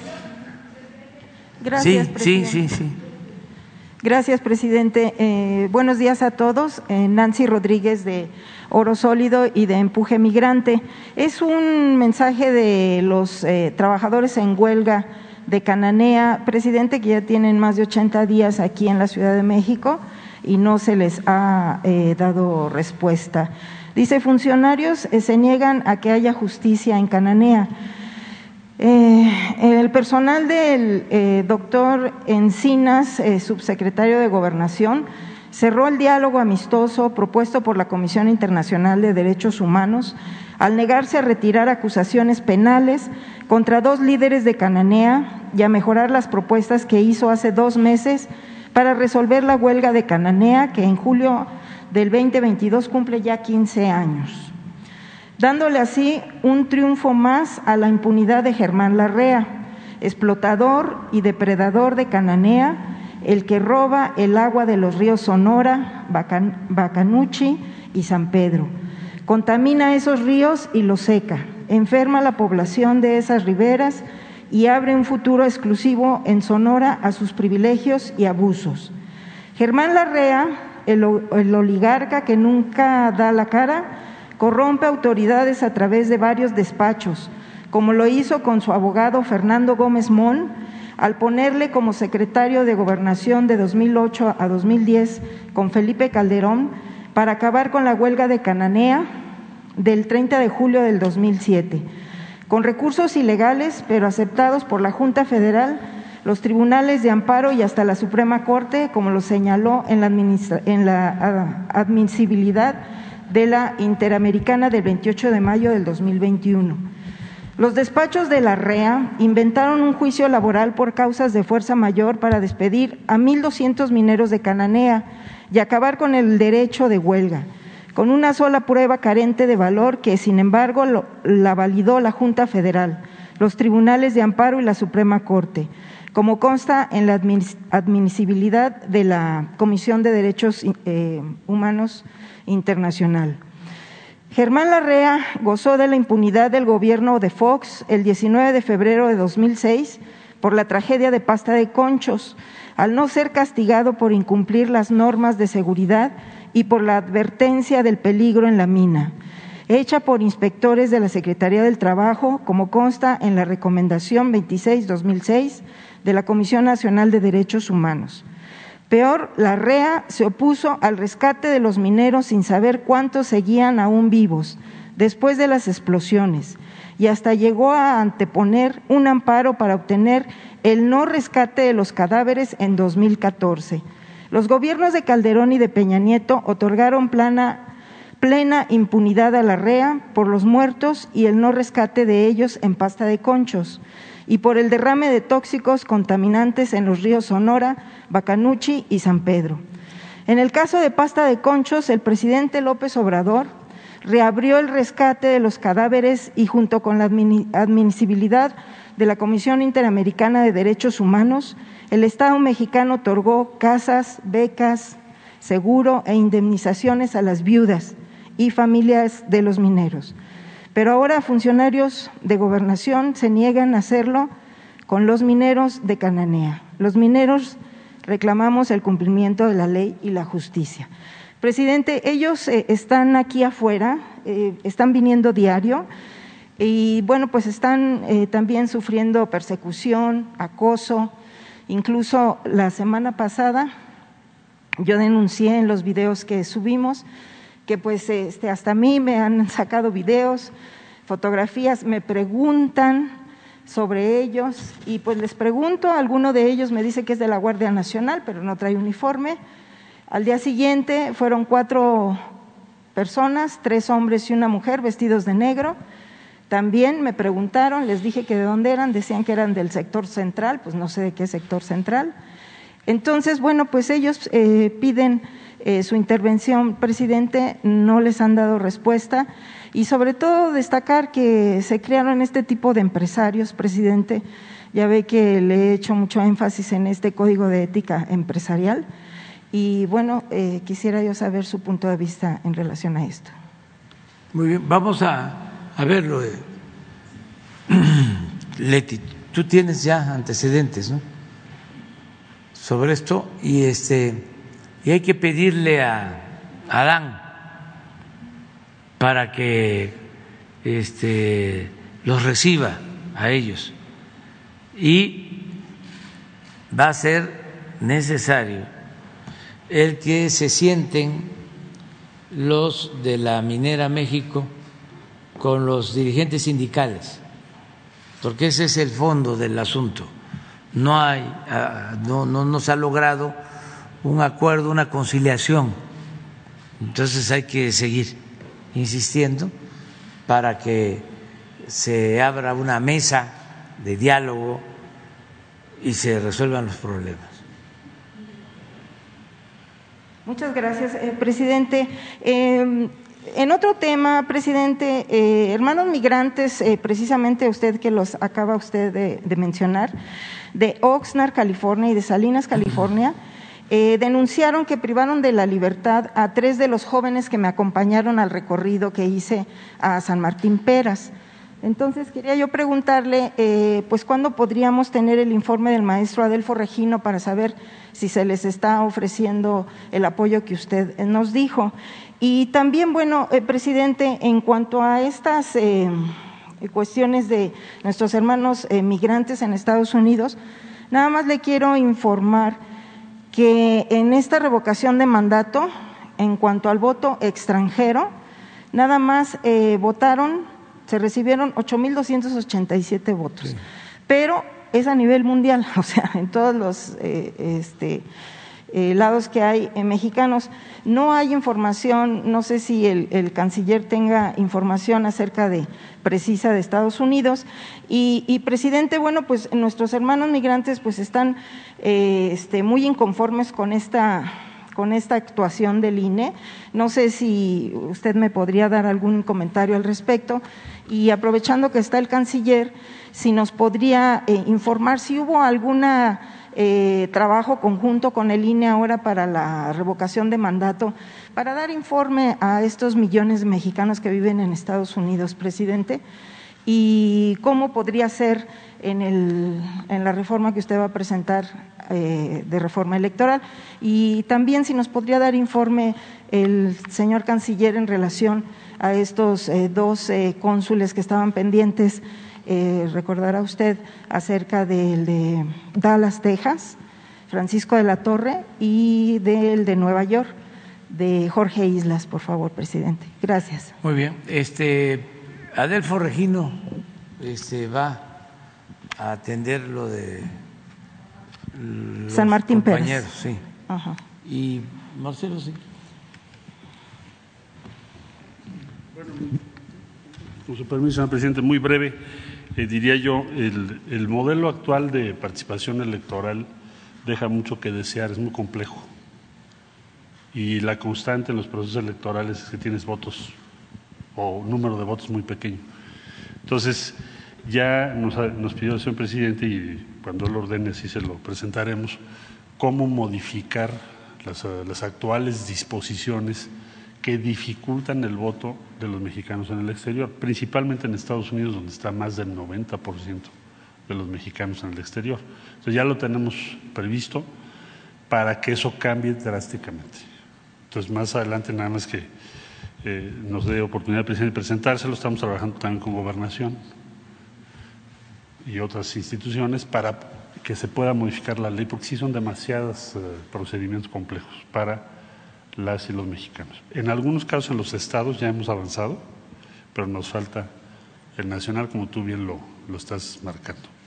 Eh, informes de los consulados, bueno, la, la información que necesites te la proporciono con mucho gusto. Gracias, presidente. Gracias, señor presidente. Buenos días, Liliana Noble de Pulso Saludable. Eh, quisiera preguntarle, señor presidente, con estos tres meses en la que la COVID-19 se ha estabilizado y han bajado los casos y las defunciones, ¿se podría pensar ya un estado endémico de la COVID-19 y en consecuencia qué se tendría que hacer al respecto? Esa sería mi primera pregunta. Gracias. Eh, dices que si ya damos por terminada la pandemia se terminaría la pandemia, pero la epidemia seguiría, o, ya se puede llamar esto que los expertos le conocen como el estado Bueno, vamos a continuar este, pendientes eh, ante cualquier situación, ¿no? Eh, pero eh, le vamos ahora a dedicar más tiempo a consolidar el sistema de salud. Porque, miren, eh, todos los fallecidos nos duelen, pero tenemos eh, mortalidad mm, por enfermedades eh, curables que tenemos que atender. Este, por ejemplo, los infartos. Claro, las enfermedades cardiovasculares. Están en los primeros lugares en mortalidad en el país. Entonces, cuando hablamos de los centros de salud, pues es que queremos tener en el centro de salud la atención primaria, el aplicar una inyección que permita al infartado llegar a un hospital donde pueda ser intervenido y salvarle la vida, porque muchos se pueden salvar. Sí hay esa atención. Entonces, afortunadamente ya está bajando. Eh, el número de fallecidos por la pandemia y ahora vamos a atender a todos. Y mucha medicina preventiva, mucha medicina preventiva. Nosotros tenemos dos campañas, acuérdense, permanentes. La que tiene que ver con eh, el rechazo a las drogas, que esa va a continuar, porque es dañina la droga y sobre todo estas drogas químicas destruyen y tenemos que dar información y aunque se enojen, este, no seguir solo recibiendo la información de las series, donde pintan el mundo color de rosa, el mundo de las drogas, el de las mujeres y de los hombres guapos, el de las residencias, el de los carros últimos, último modelo, el de las alhajas, el del poder. A ver, háblenle al general. O más arriba. Pues eso, este, a lo mejor era antes, ya no, no es así.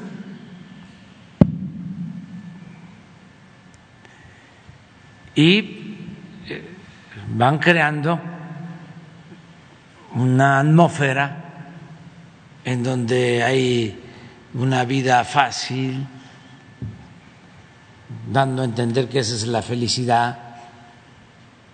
No, está la otra realidad, la otra cara de la moneda.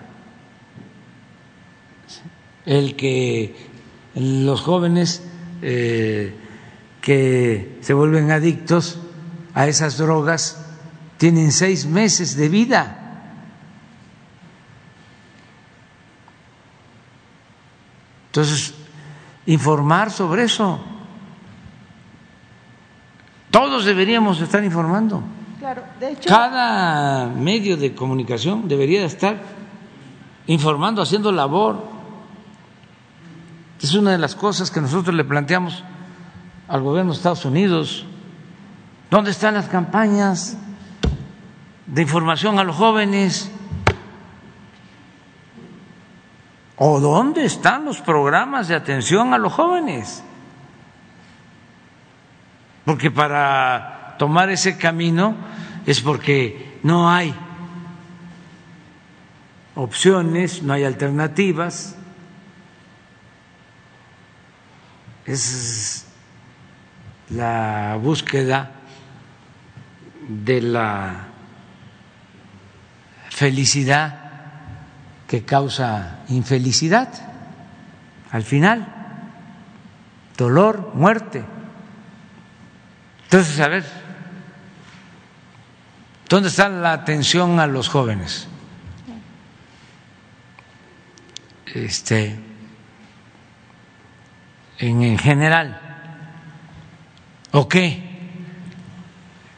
¿Es científico el que el problema se va a resolver con medidas coercitivas?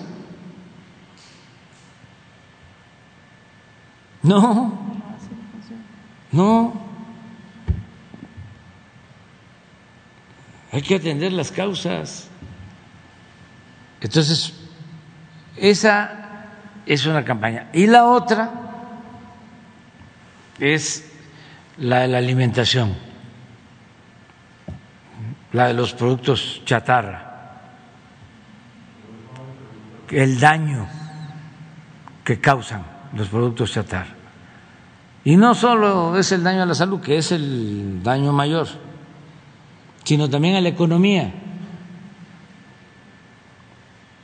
Porque desde luego que sale más barata este hacer las papas en la casa que comprarlas en las bolsitas. Ahí lo dejo de tarea. A ver si le quitan el, el aire. ¿Cuánto queda? Lo pesan y luego agarran las papas de la central de abasto. Procuren no este, ponerle mucho aceite y a ver, hagan la prueba. Y luego las aguas industrializadas.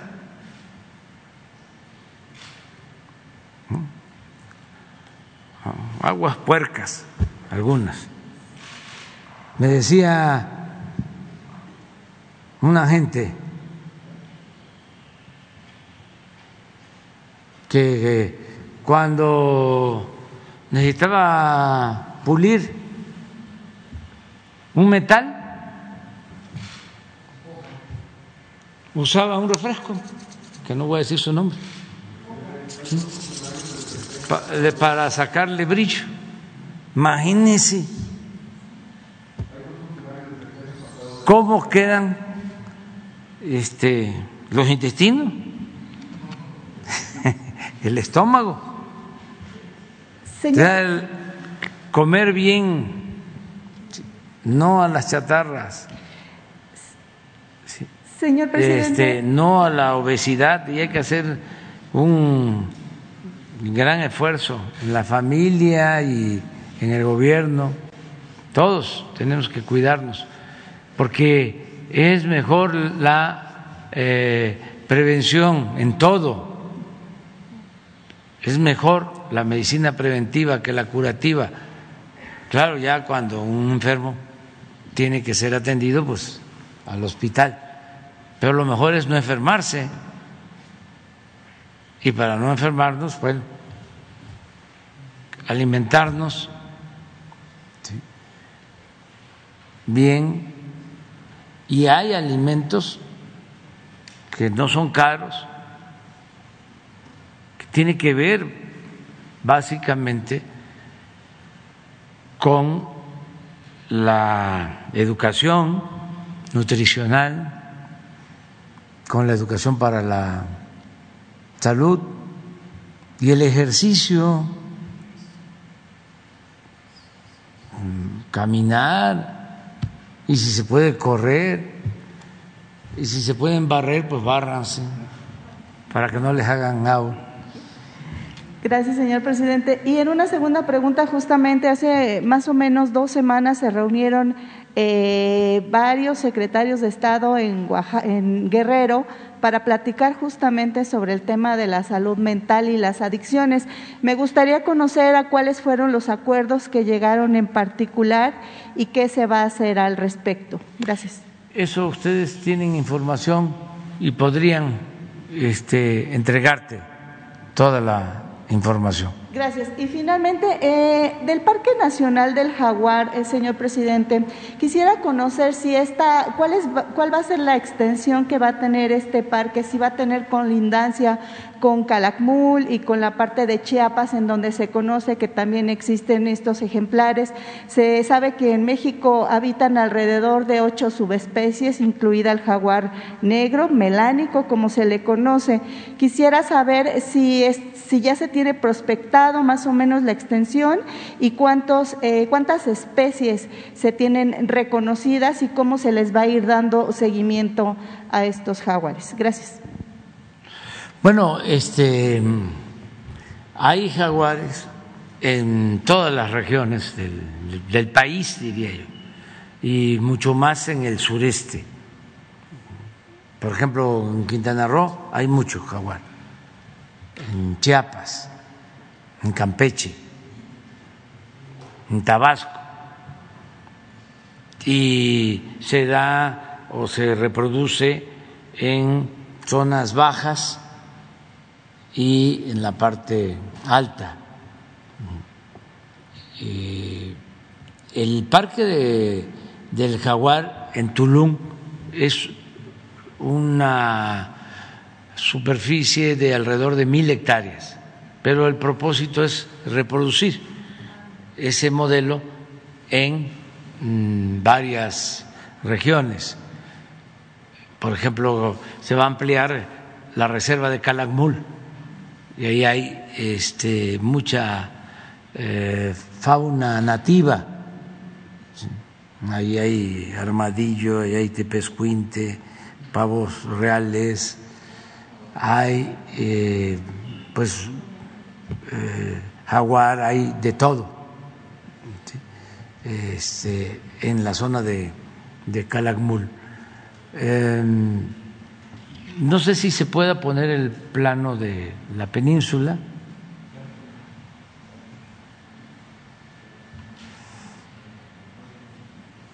Y a ver si pueden ir consiguiendo, porque van a ver lo que es la naturaleza.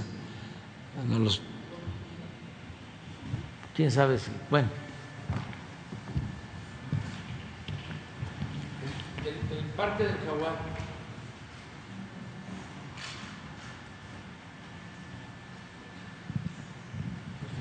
Sí, es aquí. Es aquí. Aquí hay una base aérea naval. Eh, entonces, esta base aérea, más terrenos del gobierno del Estado y todo lo que es la zona arqueológica, todo se va a unir. Son como mil hectáreas. Entonces, el tren va a pasar por acá atrás.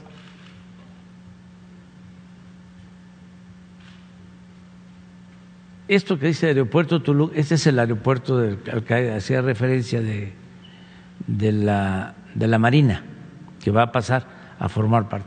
Entonces, por aquí va a estar la estación del tren porque la zona precisamente de los ríos subterráneos eh, es esta, por aquí. Y por eso se, va, se abre para no pasar por los cenotes. Entonces, todo esto es el parque del, del jaguar. Pero tenemos también acá, aquí está, esta es la estación de Calquiní, por aquí está Uxmal, aquí en, en Yucatán, Uxmal. Y aquí tenemos 2.500 hectáreas, que ya las habían vendido y las recuperamos. Y va a ser también otro parque natural. Eh, acabamos de estar, les voy a poner un, a ver si nos los manda, está fuerte, pero pues es la naturaleza, ¿no? A ver si nos manda Carlos Joaquín lo del lagarto que este, caza al jaguar. Bueno, eh, eh, eh,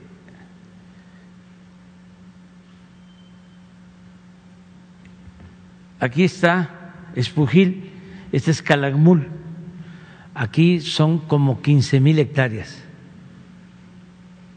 también para eso. Eh,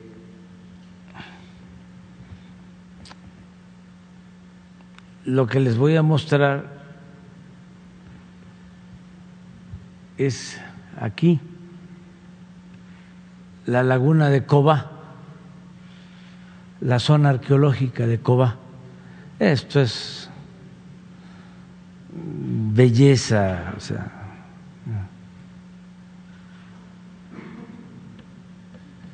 pero aquí hay unas lagunas. El video, ¿ya lo tiene? Sí.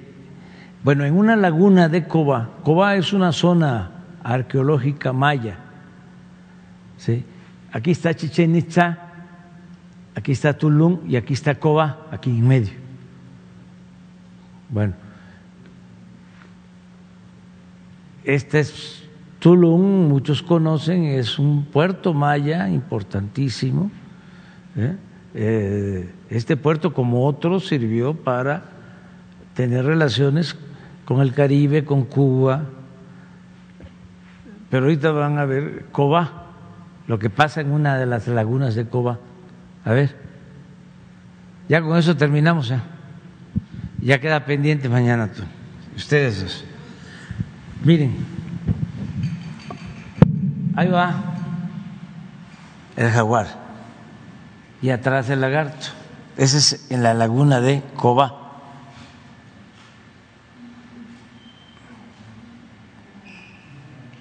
Lo están tomando